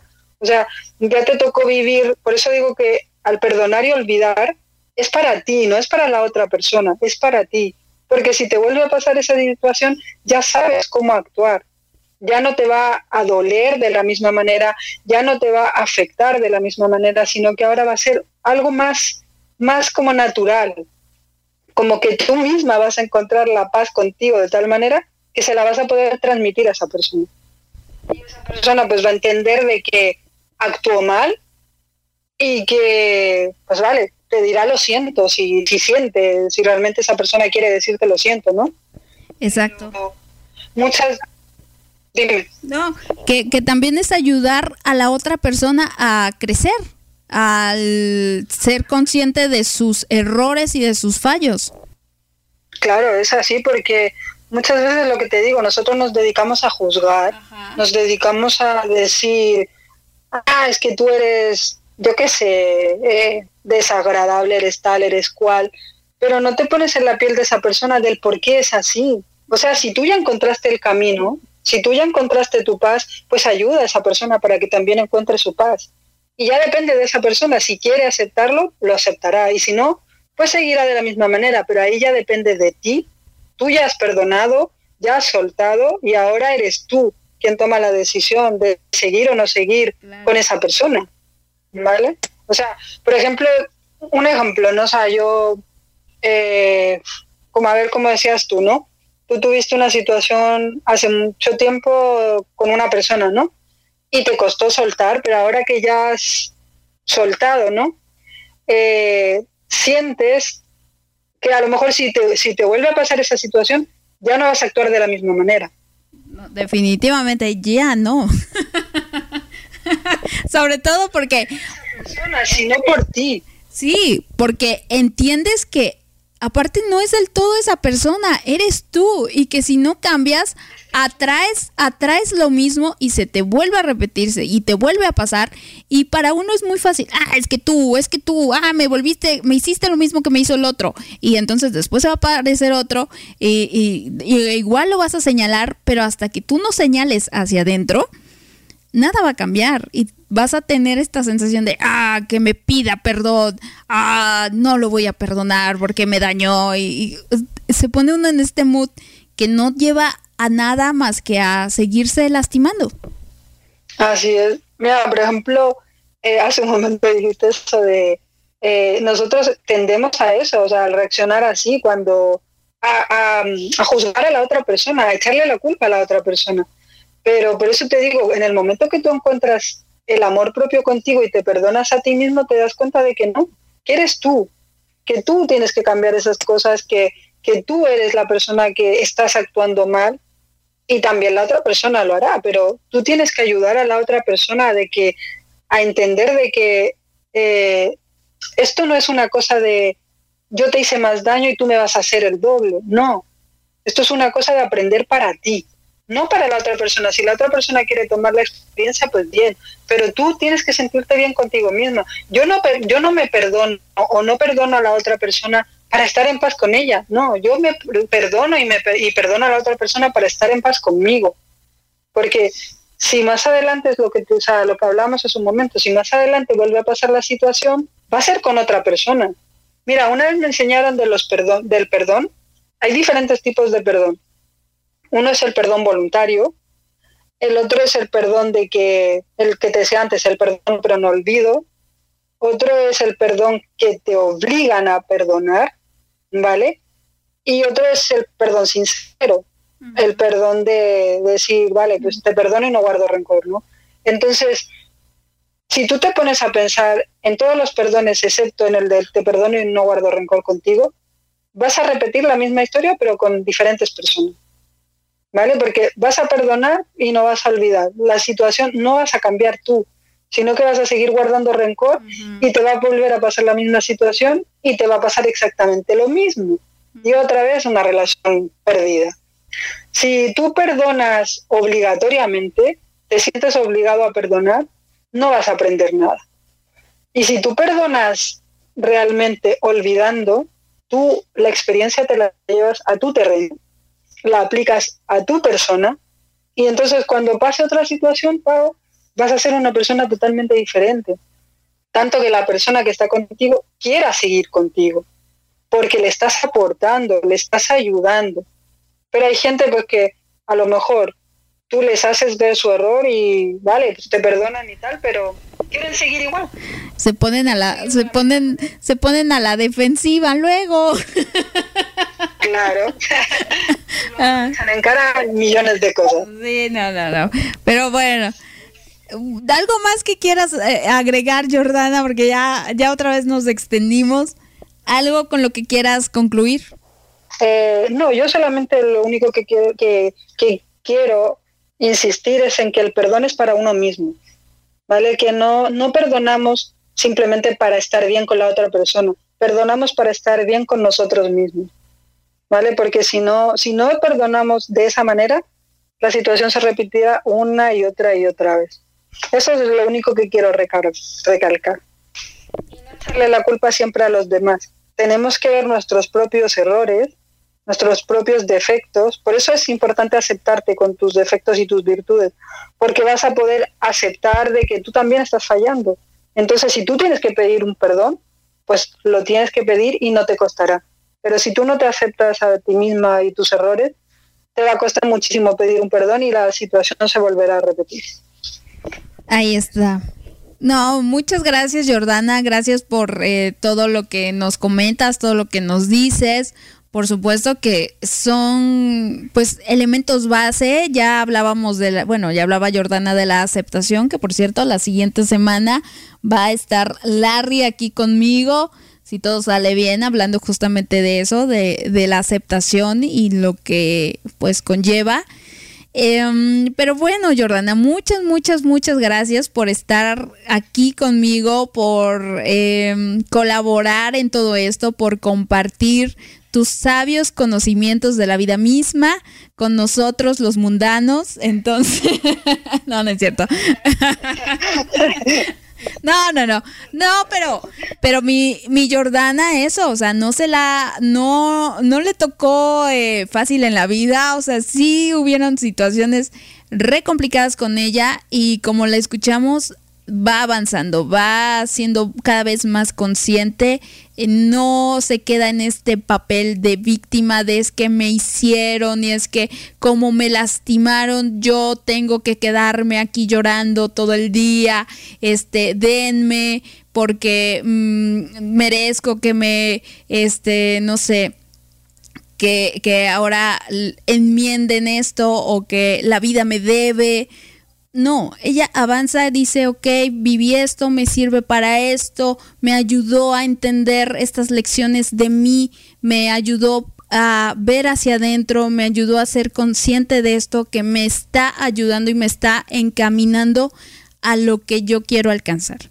Entonces, eso, Jordana. Muchas, muchas, muchas, muchas gracias. Te mando un gran abrazo y pues ni para decirte que esta es tu casa porque pues ya la vamos a cerrar, pero, pero pues igual nos caes, caes aquí de paraca- paracaidista, no importa. No, muchas gracias a ti, también por permitirme compartir, ¿no? Con- con las chicas y los chicos, pues, mi experiencia. Eh, yo no soy una profesional en estas cosas, ¿no? Pero sí puedo aportar con un granito de arena de mi experiencia. Y por eso espero que les haya gustado y les haya servido esto que hemos hablado con Pau ahora en este ratito.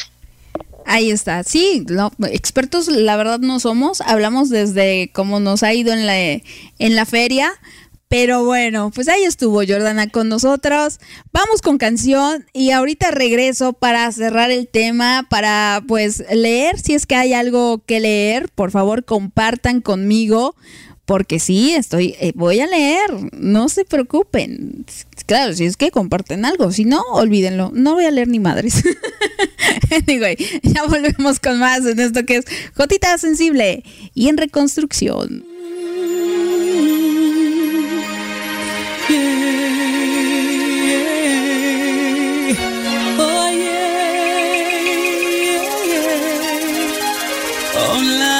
Life, oh life. I'm afraid of the dark, especially when I'm in a park and there's no one else around. Ooh, I get the shivers. I don't wanna see a ghost. It's a sight that I fear most. I'd rather have a piece of toast. Watch the evening news. Life, oh life, oh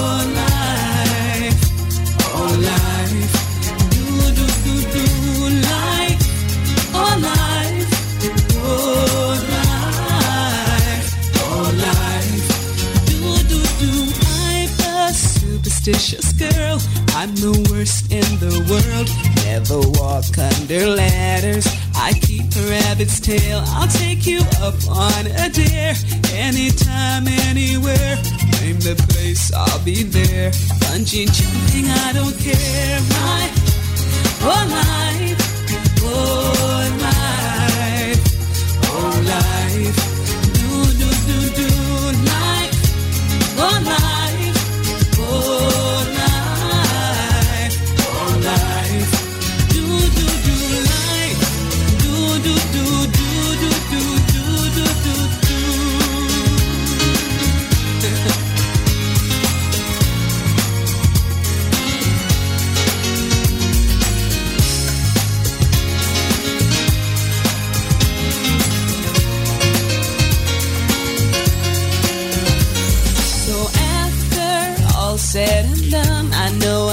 The only one. Life indeed can be fun if you really want to. Sometimes living out your dreams ain't as easy as it seems. You wanna fly around the world in a beautiful balloon. Life, oh life,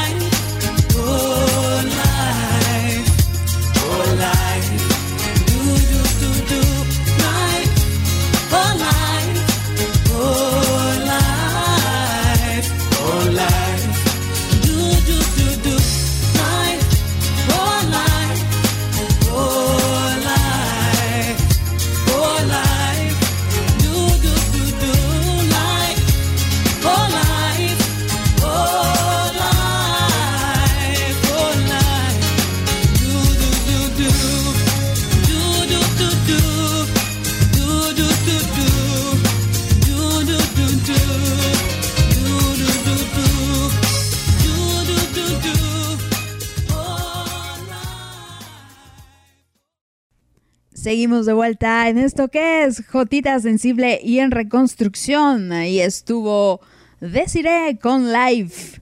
Una canción muy, muy, de, finales de los noventas o principios del, del 2000. Pero bueno, ya escucharon a Jordana, ya estuvo aquí con nosotras. Sí fue una grabación, no crean que estuvo en vivo desde España. No, no, no, quizá mi voz se escucha distinta eh, porque estoy en la adolescencia, pero aquí seguimos con el tema del perdón. Y gracias por escribirme. Estoy completamente en vivo, son las 9.52. Aquí estoy. Saludos Marisela y dice, muy buen desarrollo del tema. He estado en ambas situaciones, perdonar y no porque me hayan pedido perdón. Perdonar, como dices, para sanar. Y pedir perdón cuando la he regado. Eso sí trato de hacerlo. Exacto. Muchas veces, en muchas situaciones, ni siquiera viene la persona en cuestión a decir, oye, perdóname, oye, lo siento. Con el afán que sea, ¿no? No significa, ya les decía yo, el Perdonar no significa reconciliarse, el perdonar no significa retomar la relación, sea de amistad, sea de, eh, pues, romántica o lo que sea, familiar incluso. Puede ser, o sea, hay situaciones en las que yo ya les he dicho muchas veces, la familia, si transgrede ciertas, ciertos límites, no tiene por qué estar. Será muy la familia, pero si la familia no está por delante de nosotros, o sea, ni la madre, vaya. Entonces, antes vamos nosotros y si a nosotros nos incomodó demasiado esa situación, si fue eh, una pérdida real de dignidad lo que ocurrió y les digo, el perdón de esta de este individuo no es precisamente el mejor. No hay como por qué eh, perdonarlo, no hay por qué reactivar la relación, para nada. Pero, pero sí, muchas veces mm, tenemos que perdonar sin siquiera haber recibido esa disculpa. Y, y ahorita vamos a platicar de eso. Me, gracias por escribirme. Gracias a la gente que por ahí me estuvo escribiendo. Am, por ahí me decían, el perdón es difícil cuando se trata de la familia. Hablando de tu papá, el perdón lo perdoné porque involucraba a, a tu hermano, así que le otorgas el perdón y por bienestar mío. Independientemente de a quién, involuc- eh, a quién involucre, simplemente por nosotros. O sea, el perdón tiene que ser por uno mismo. no por el, por concedérselo a la persona ya, ya, para que estés tranquilo. Si yo no me siento bien, si yo siento que, que no, o sea, no te quiero perdonar, simplemente tengo esa decisión, tengo esa... eh, ese privilegio, si lo quieren ver también, de no perdonar en el sentido de, no, no lo acepto, no te perdono. Pero mientras tú no sientas este remordimiento o esta sensación de, "Oh, maldito venganza, eh, ¿sabes? Muchas veces eso, perdonar es reactivar la, la relación. Ok, te perdono, pero eso no quiere eso no significa que vamos a ser amigos otra vez. Como lo decía Jordana, o sea, te perdono una vez porque pues todos nos equivocamos, ¿no? Cometemos errores y ya depende del error, eso sí. Pero ya la segunda, güey, sabes que va a haber una tercera y sabes que va a haber una cuarta y sabes que va a haber una quinta. Y ojo, una vez que perdonas una vez, la segunda, la tercera, la cuarta y la quinta, esas ya te corresponden a ti por seguir ahí, por no tener los suficientes eh, pantalones de mandar a la chingada a la persona, básicamente. Por no tener esta, este respeto por uno mismo, no tener esa autoestima, porque muchas veces les decía yo al inicio, aguantamos situaciones con tal de tener atención de la gente, tener cariño, tener compañía, tener dinero, eh, tener un puesto de trabajo, tener donde vivir. Hay muchas mujeres que aguantan cosas terribles del marido porque no tienen la autonomía eh, financiera y no tienen la pues la autoestima como para decir, a ver, basta, ya está aquí. Pero eso sí, el marido es un hijo de la chingada, el marido es un cabrón, el marido esto, el marido aquello, y siempre se están quejando del marido, pero las viejas ahí siguen en la casa. Y, al revés, ¿no? También los hombres, también hay viejas cabronas, también hay, hay viejas que son unas hijas de la chingada, pero el marido ahí sigue.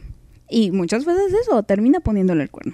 Pero me llegó un mensajito, y lo voy a leer, que desde hace rato le estoy diciendo, ya te voy a leer, ya te voy a leer. Pero bueno, ahí está. Personita, muchos, muchos saludos. Y dice, Pau, lo que me cuesta superar y me duele eh, horrible es que yo le di mi amistad a una persona que no la valoró ni tantito. Yo soy una persona expresiva y me gusta soltar lo que siento. Pero esta persona solo me dijo, ya no quiero nada que ver contigo, ni siquiera tu amistad, y colgó.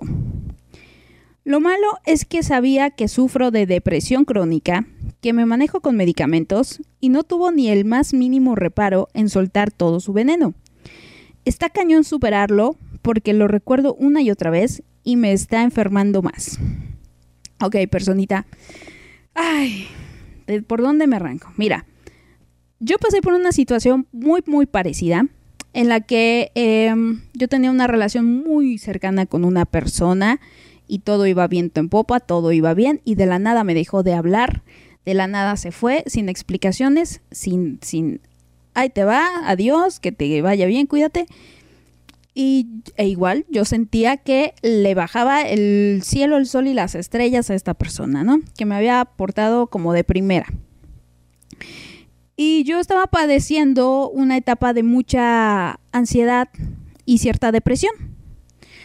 Em, con el, al principio sí sentía yo, hija de la chingada, maldita, o sea, que no ve cuánto la quiero, no ve cómo la traté, no ve que yo estoy en este, en este estado emocional y aún así, eh, eh, no, Esta, estas, em, pues el hecho de que se fuera así me pone todavía peor, aunque a ella nunca le, le saqué el, el tema de, oye, es que mi ansiedad se pone fea cuando tú no me escribes. O sea, mi ansiedad se incrementa cuando veo que estás en línea y no me quieres leer. Em, nunca saqué ese, ese tema, aunque era real. Y lo que yo entendí de esa situación, entendí muchas cosas.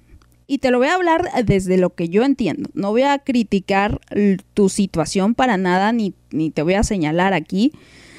Pero en mí comprendí que uno, las cosas pasan, como ya lo hablaba con Jordana, porque tienen, tienen que suceder. Todo lo que sucede es lo que debe suceder. El universo, el cosmos, está este, planeado para que así ocurra, para que tú, personita, vivieras esta situación con este ser.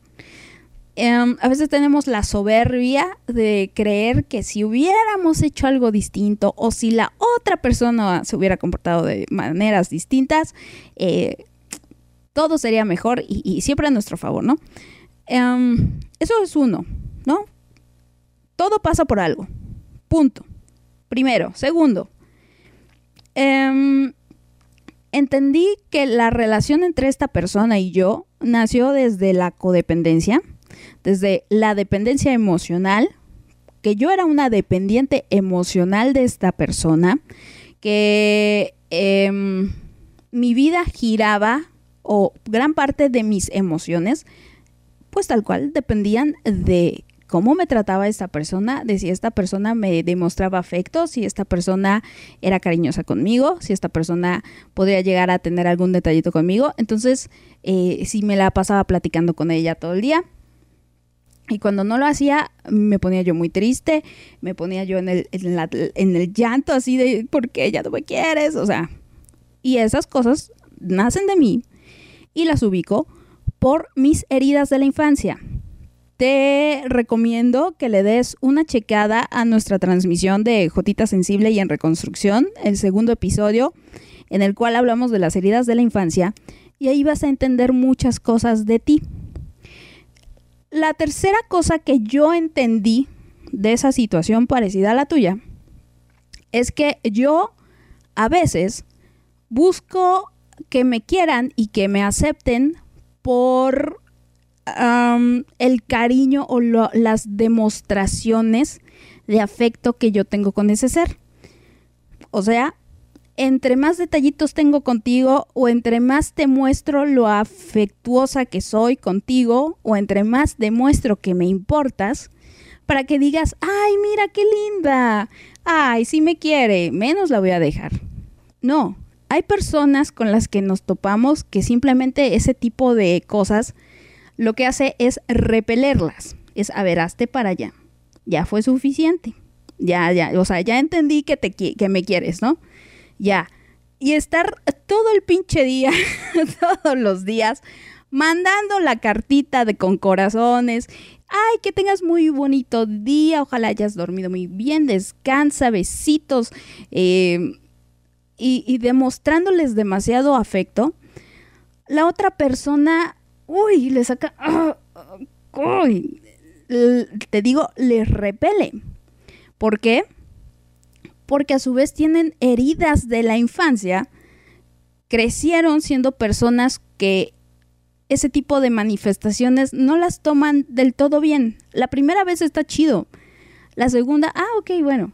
Pero también hay un momento donde uno, al ser así y darlo siempre, siempre, siempre, siempre, a cambio de nada, o a cambio, a cambio de tampoco, la persona de enfrente deja de eh, restarle importancia, lo normaliza ya lo da por hecho muchas veces. Y, hay momentos donde se abruma. También entendí eso, que la persona de enfrente tenía su daño, que la persona de enfrente tenía sus problemas, tenía sus broncas y que al final cada quien es libre de decidir con quién se quiere vincular y con quién no, a quien quiere de amigo y a quien no. Y tú puedes llegar a ser la mejor persona del mundo con, quien sea o, o, viceversa. Alguien puede ser la mejor persona del mundo contigo y tener detalles, pero simplemente no hay esa intención de tu parte de desarrollar una amistad con ese ser. O simplemente hay algo de esa persona que no te va. Y eres totalmente libre de, gracias, te lo agradezco, pero pues no somos amigos precisamente, ¿no? O, no es mutuo. Entonces, hay que entender esto, el libre albedrío. No tomarte personal absolutamente nada. Nada. Ya les decía yo, eh, lo que hace el de enfrente simplemente son eh, manifestaciones o representaciones de lo que es ese ser, de, de su mal humor de ese momento quizá, yo hace poco tuve una situación en la que una persona estaba muy, muy molesta conmigo, me habló un poco fuerte, no me insultó, pero me habló fuerte, pero yo no me lo tomé a mal, entendí que eran sus heridas, entendí que era esa sombra que estaba en ese momento controlándole y estaba hablando desde el hígado. Y a mí ni me, ni me inmutó. O sea, a mí, ¿no? Lo tomé digo, respira, cálmate y hablamos. Pero no me tomé, no, sus, sus palabras un poquito fuertes, les digo, no me las tomé personal, no me, no me agredió a mí porque también yo estoy segura de lo que soy y de lo que no soy. A mí me pueden decir puta y yo estoy bien segura que pues sí soy. Ah, no, es cierto. Callando en la esquina. No, o sea, a mí no me ofende que me digas puta. Porque yo sé que- no soy una puta. A mí si vienes y me dices, este, pues no sé, pero si me dices por ahí algo en lo que, uy, sí me duele, en lo que sí soy sensible, en lo que sí tengo, este, así ando, se ando cojeando, uy, ahí sí me mueve mucho, ¿no? Ahí sí me afecta. Pero hay que aprender a no tomarse las cosas personales. Eso facilita muchísimo el perdonar. Y luego la parte de la de, de tu situación, de, de tu cuadro de depresión, pues mira, cada quien, ¿no? Al final algunos tenemos más empatía que otros. Em, vuelvo a lo mismo. Hay que anteponerse. Punto número uno. Cada quien debe de preocuparse primero por uno mismo.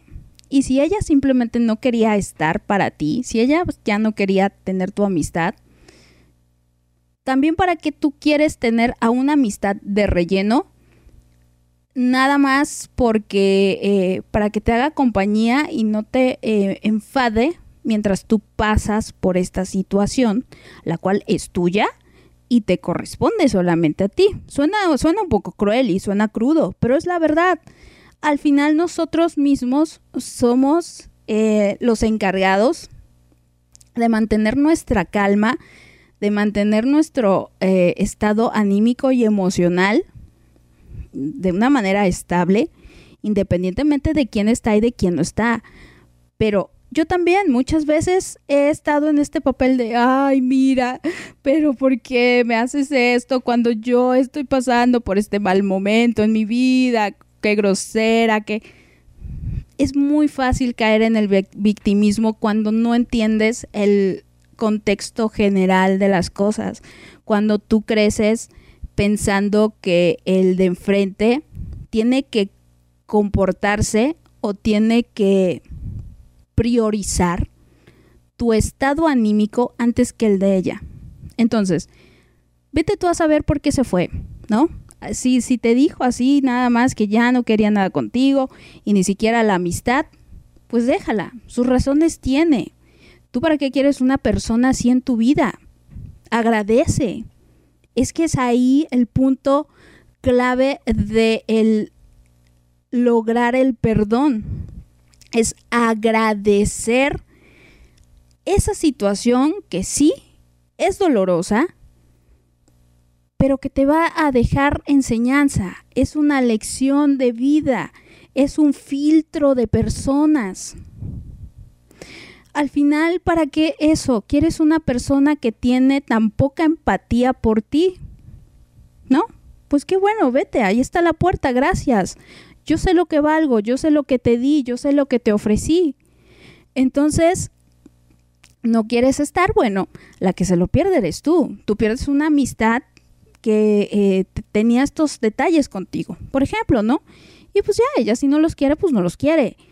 Tú encontrarás a alguien que sí los valore, que sí los disfrute, que, em, que tenga en consideración cómo te sientes, cómo estás, que se preocupe por ti. Y créeme que eso pasa.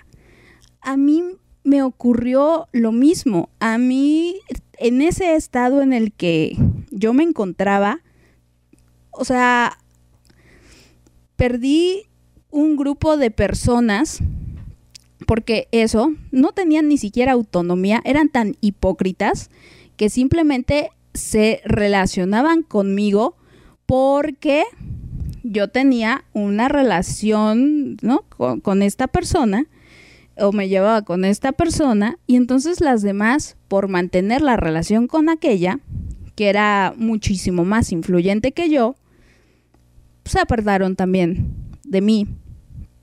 Y pues básicamente yo me quedé sin amigos, yo me quedé sola. Y me, me pegó, evidentemente, aunque yo era consciente que no eran del todo mis amigas, em, pero dije, ok, desde muy chiquita aprendí eso, que, que, aprendí a identificar las verdaderas amistades y que al final las amistades valen por calidad que por cantidad. Y estaba yo, eso, después me dio un cuadro de depresión, estaba yo muy mal con la ansiedad, terminé en terapia, inicié terapia, empecé a entender muchas cosas de, de la vida, de mí, de pues cierta circunstancia.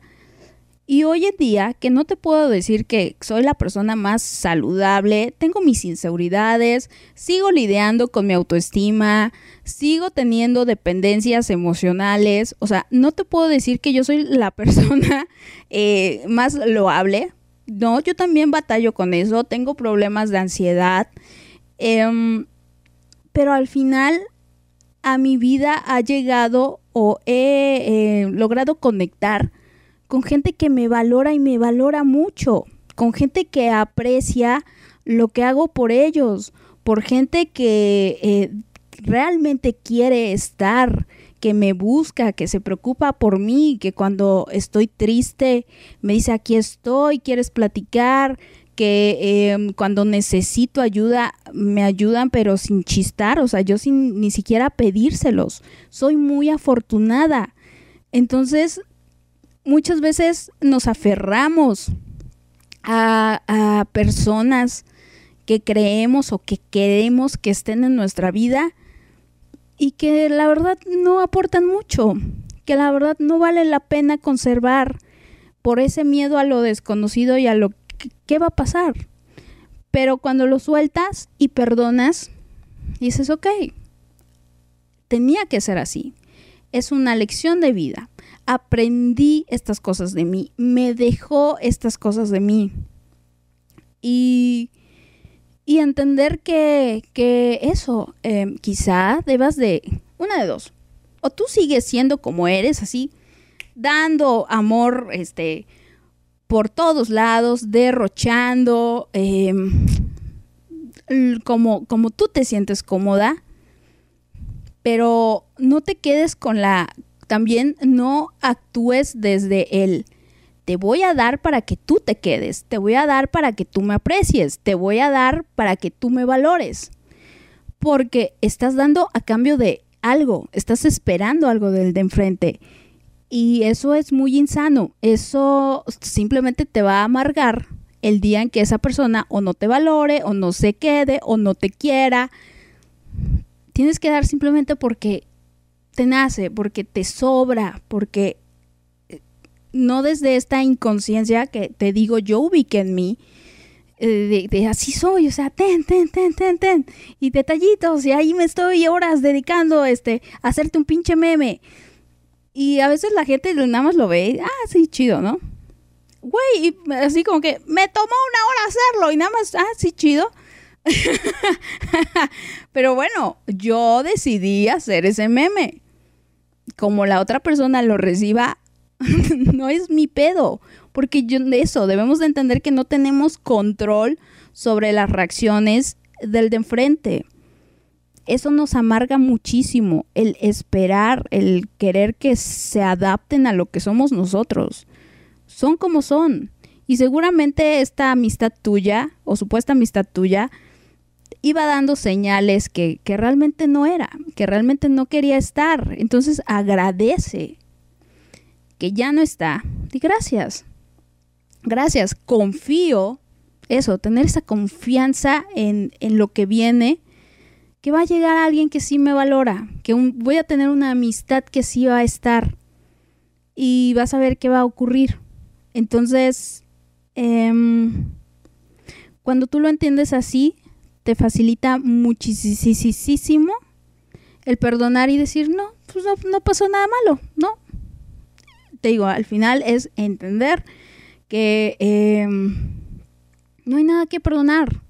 La gente es como es, la gente tiene sus problemas, la gente tiene sus daños. Lo puedes, lo puedes justificar, sí, pero no significa que se lo tengas que aguantar, no significa que se lo tengas que aplaudir, no significa que esté bien. Entonces, es simplemente, te digo, comprender al de enfrente, tener esta empatía. Muchas veces no sabemos el dolor de que está pasando el de enfrente y nos cuesta mucho por eso em, ponernos en su lugar, conectar de esa manera. Pero creo que es, es lo que deberías de hacer. Y, y terminando, si sabes que te hace daño el darle vueltas y vueltas y vueltas y vueltas a esta situación porque le sigues dando vueltas y vueltas y vueltas y vueltas. Tienes que aprender a enfocarte en el presente o en el futuro o enfocarte en algo más. Yo sé que cuesta. Muchas veces cuando estamos con enfermedades mentales tenemos esta, eh, ¿cómo decirlo? pues sí, pensamientos obsesivos, y no, no porque uno es así tal cual, obsesionado en mala manera, no, pero como que reforzamos ese ciclo interminable de ponernos a pensar en algo. A mí también luego me pasa, pero la meditación me ha ayudado mucho a ubicar cuando vienen ciertos pensamientos que no les tengo que dar más vueltas. digo, no, ya, basta aquí. Porque si no, me lleva la, la chingada y, y procura eso, primero preocúpate por ti, primero preocúpate por salir adelante con esa depresión, primero preocúpate por, por recuperarte a ti emocionalmente antes que, que la otra persona. La otra persona, te digo, hay muchísimas personas allá afuera y seguramente tienes amigos o vas a tener amigos que te van a querer y adorar tal cual eres. Te lo aseguro. A ver, ya me alargué mucho. Me dice Tony, muy interesante todo lo que platicó Jordana. No, no, mi Jordana puede hacerse toda una novela. Se los aseguro, pero, pero, pero by far. Em, a ver, voy con canción y vengo a cerrar el tema porque sí tengo varias cositas todavía que decirles. Sí se me alargó ahora la transmisión más de, lo que pensé. Pero bueno, vamos con la canción de I Love It de Icona Pop y Charlie XCX. Eh, que me la pide Tony. Entonces, ahorita regresamos para cerrar este bonito tema del perdón. No se despeguen.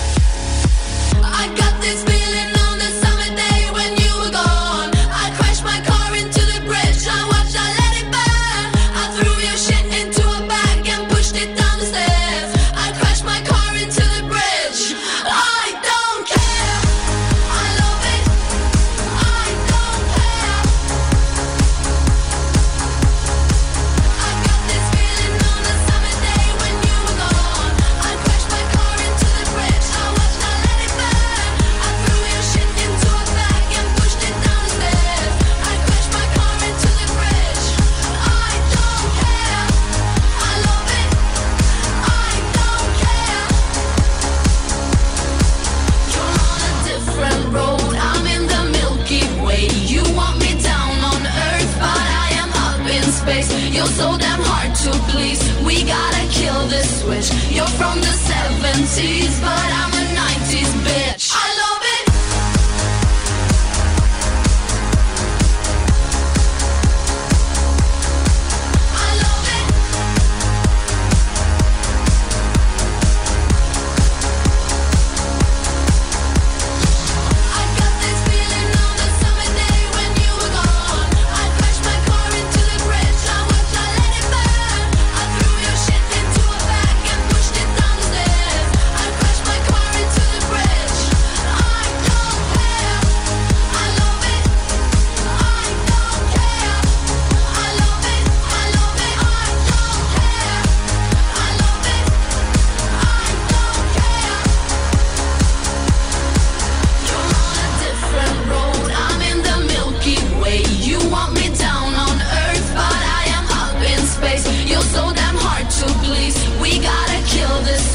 You're from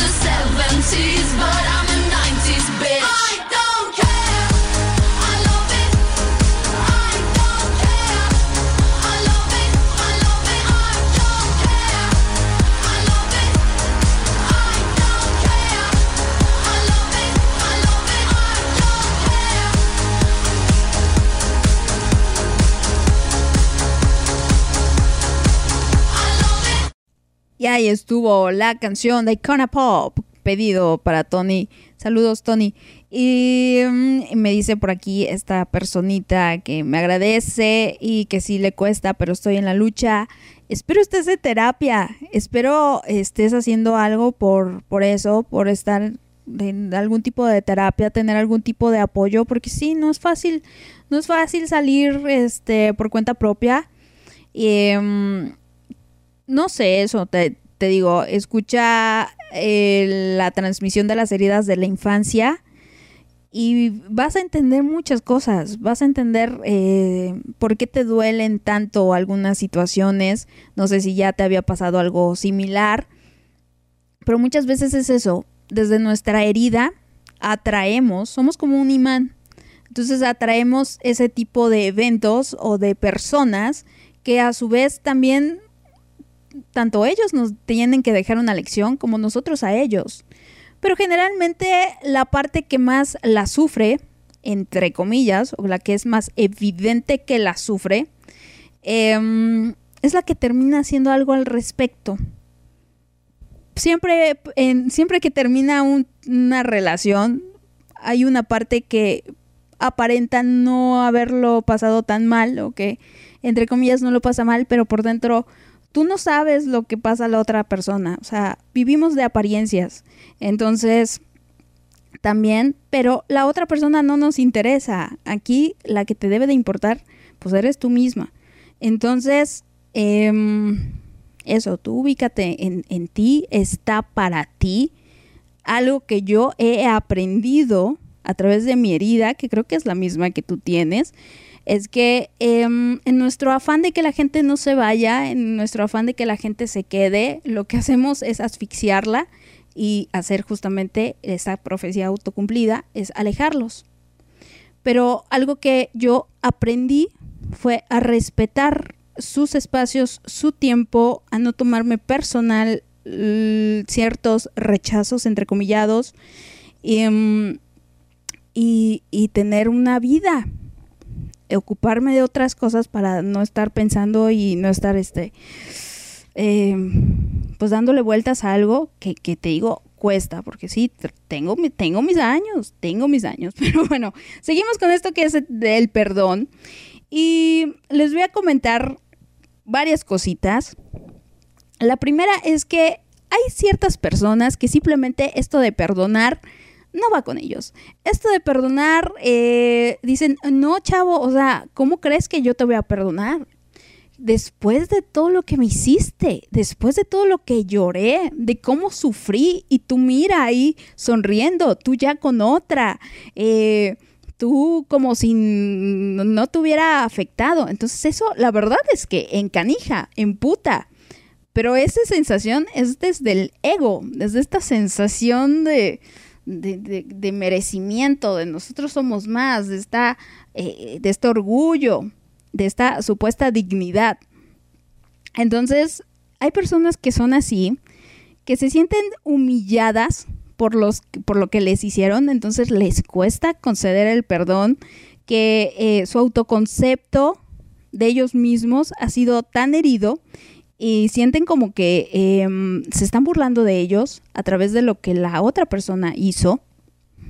Entonces, em, pueden llegar a tener cierta vergüenza también en el, en el hecho de perdonar, en el, en el que socialmente se enteren de, "Ah, perdonaste a tu marido por esa infidelidad, perdonaste al marido después de que tuvo dos hijos con la sirvienta.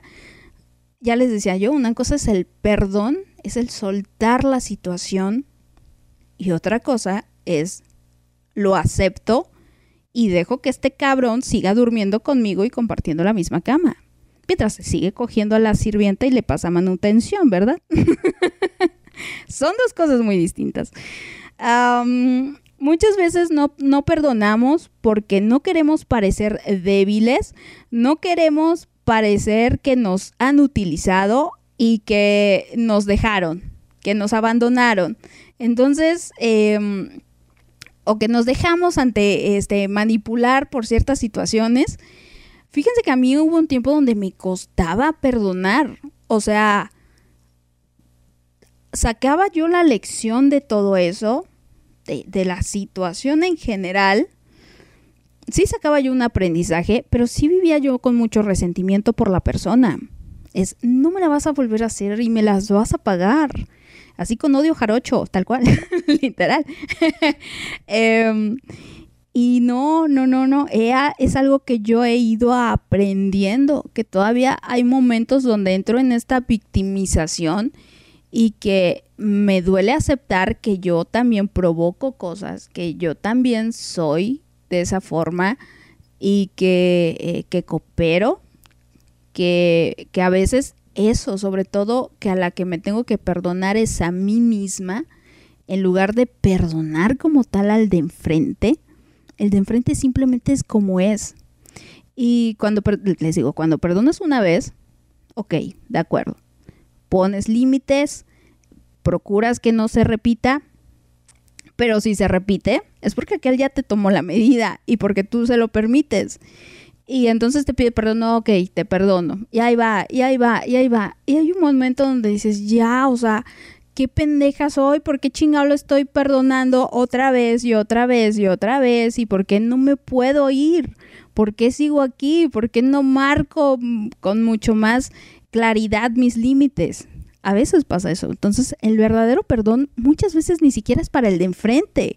Nos cuesta perdonar o soltar la situación porque no nos perdonamos a nosotros a la hora de eh, habernos puesto en ese en esa relación quizá al ver muchas señales al ver muchas cosas y a veces eso somos tan tan tercos y queremos tanto algo que o tenemos codependencias que, que simplemente después terminamos pagando las consecuencias y ahí estamos sufriendo y ahí estamos llorando, ya estamos eh, con, con- con sensaciones en el pecho, en, eso, la psicosomatización de, de muchas cosas, o sea, produce enfermedades, dicen por ahí que el no perdonar. Pero bueno, am, ¿qué otra cosa? Muchas veces no se quiere, no se perdona porque no se quiere perder esta falsa sensación de poder o de control. Porque sientes que eso, te vas a humillar, sientes que eres sumiso al hecho de perdonar a esta persona o de disculpar a esta persona. Em, generalmente este tipo de conductas les cuesta o las suelen hacer personas que em, tienen una baja autoestima y sobre todo que buscan venganza. Hay gente que de, plano se imputa tanto que sí se venga, que sí hace algo al respecto y eso es muy feo, es muy, muy dañino. Eso no está nada bonito. Ah, también son personas que dependen de la opinión de los demás, por lo tanto, eso, no tienen una autonomía de yo estoy segura que soy esto y por más que tú pienses que me estoy humillando y por más que tú pienses que estoy perdiendo la dignidad, yo sé que no. Y me importa muy poco lo que tú pienses, mientras yo esté en paz. Entonces, la persona que, que se deja influenciar por los demás, puff, se abruma y no suelta. Está muy mal. Em, entonces, son personas que eso, parecen eh, muchas veces de, ah, no, yo no lo voy a perdonar. No, ¿cómo creen? Y parecen muy fuertes y muy acá, pero, pero les digo, las apariencias engañan. Ahora algunos tips para perdonar. El primero es, hay que tomarse un tiempito, ¿no? Hay que tomarse el tiempo necesario. No se trata de perdonar eh, de inmediato, no se trata de perdonar em, en el instante en el que te está pidiendo perdón la persona. Puedes pedir un tiempo y decir, déjame procesarlo, ¿no? Dame tiempo. pero también no te tardes, eh, lo ideal es, ¿sabes? No, no tardar más de cierto, cierto tiempo, no puedes vivir 50 años después sin poder perdonar que este tu hermano se comió el lonche eh, o se tomó el juguito que tú estabas guardando en el refri, ¿no? O sea, o sea, no, hay, hay, hay tiempos para eso. Acepta y reconoce todo lo que piensas, todo lo que sientes, algo que yo les recomiendo sobre todo a las personas que no tienen, pues, sí, que no pueden ir directamente con la persona a desahogarse o que no han tenido este perdón o este acercamiento del, del, del de enfrente, agarren una libreta y pónganse a escribir. O sea, todo lo que sienten, todo, todo, todo, todo, todo, todo. Y, y léanlo en voz alta o pónganse eh, enfrente de una silla y piensen que está enfrente de ustedes y díganle todo lo que le quieran decir, o sea, ni siquiera se toquen el corazón, este, si lo quieren mandar a la chingada, mándenle a la chingada, si le quieren desear la muerte, deseenle la muerte, pero al final eso, sáquenlo. Y, ¿no? También procuren entender la situación en general. Entiendo que viniste a dejarme una lección, entiendo que eres así, entiendo que eres un ser aparte de mí, que es otro mundo, que tiene otros valores. Muchas veces lo que nos molesta es la idea de que actúen de esa manera en la cual nosotros no actuaríamos. Entonces, por eso nos indigna tanto y no podemos creer que alguien, eh, por ejemplo, en este, en este caso de la persona que me compartió su testimonio, no, no puede creer que eh, alguien deje a una amistad o a una persona en ese estado. Quizá porque eh, eh, ella no lo haría. Entonces, desde ahí es, es un punto importante. A ver, después em, piensa en lo que pudiste haber hecho distinto para evitar lo que sucedió. Ya les decía, hacerse cargo, ser responsables de nuestra, nuestra, de nuestro actuar. Yo les puedo decir que en la relación que acabo de terminar, hubo un momento en el cual yo me sentí totalmente víctima, que la persona de enfrente había fallado totalmente, que era lo peor del mundo. no, es cierto, para nada. Eh, y yo no me había dado cuenta que yo también eh, me empecé a vincular de una manera distinta, que yo empecé a tener um, por ahí actitudes que no eran, no eran favorables, que en, en mi afán de, les digo, que no te vayas, empecé a aguantar cosas, em, cosas que en el sentido de no quiero perder la relación, ¿no? Sé que no es la mejor novia, pero prefiero seguir este aquí a que a que dejarla ir. Y entonces después se iban pasando más cosas y más cosas y me iba yo lastimando más y más. O, sea, no, esa, esa es mi carga de responsabilidad. Muchas veces nuestra carga de responsabilidad es no habernos ido antes. Así de simple. Punto. El haber eh, consensuado o el haber consentido ciertas actitudes. Pero, um, por ejemplo, aquí que nos decía de que es que no me valoró, nosotros muchas veces no nos sabemos dar a valorar, no hacemos eh, que la gente nos valore. Em, esto quizá es para otra, otra, otra transmisión, pero el, el estar siempre para la persona, el tener detalles para la persona siempre, si, nada más porque, porque es martes, el manda mensaje e instantáneamente le respondes, el vivir prácticamente o que tu mundo gire alrededor de esa persona, hace que esa persona no te valore, hace que esa persona te dé por hecho, hace que esa persona, eh, ¿no?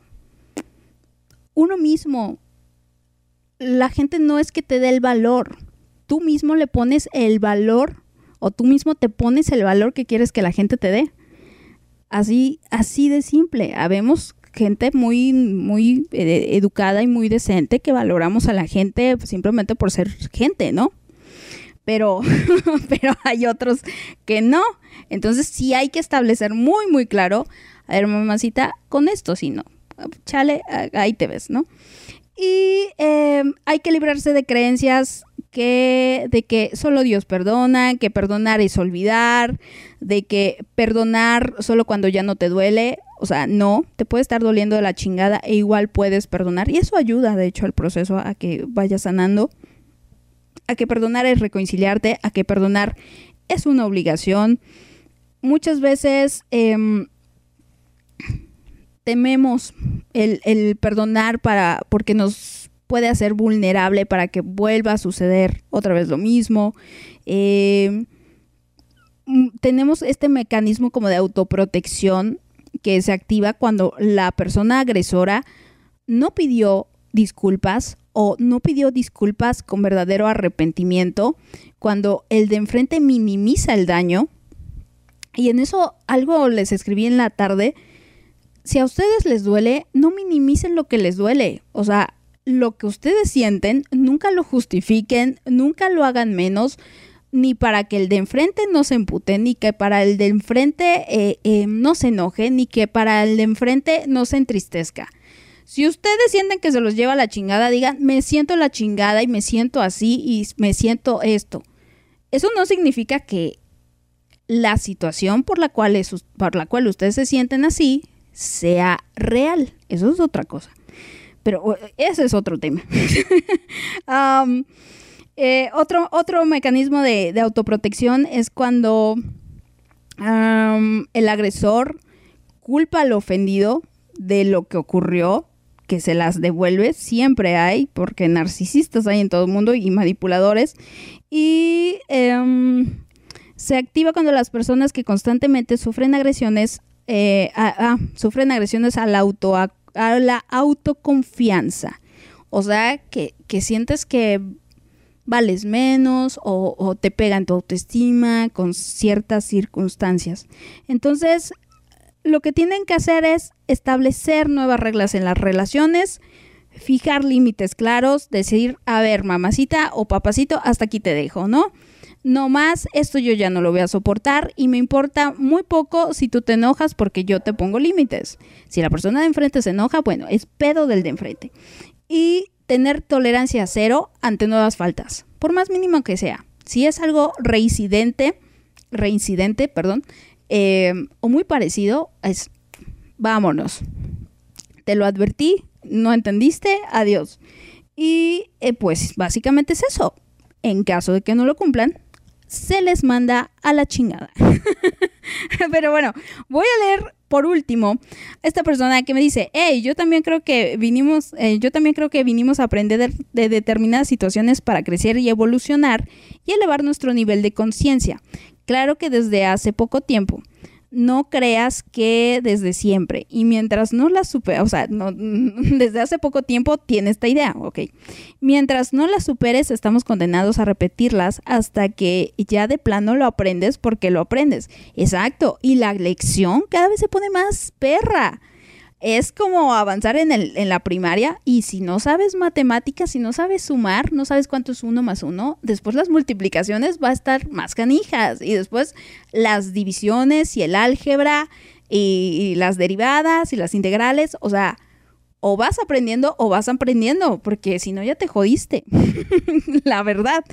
Ah, ¿Qué más me dice? Em, estamos condenados a repetirlas hasta que ya de plano lo aprendes porque lo aprendes. Y todo eso que dijiste de las vidas y que lo elegimos fue a raíz de que tomé un curso con uno de mis hermanos. Pero qué padre encontrar otras personas que también piensan lo mismo. Impactada estoy. Ay, también, también, ¿o cómo dice? Con la historia de Jordana. TMN con la historia de Jordana no sé qué dice. TMN es demasiada eh, tecnología para mí. Pues depende de, las creencias. Yo no soy una persona precisamente religiosa, pero sí le estoy entrando a la espiritualidad. Lo mío ahorita es el Kabbalah.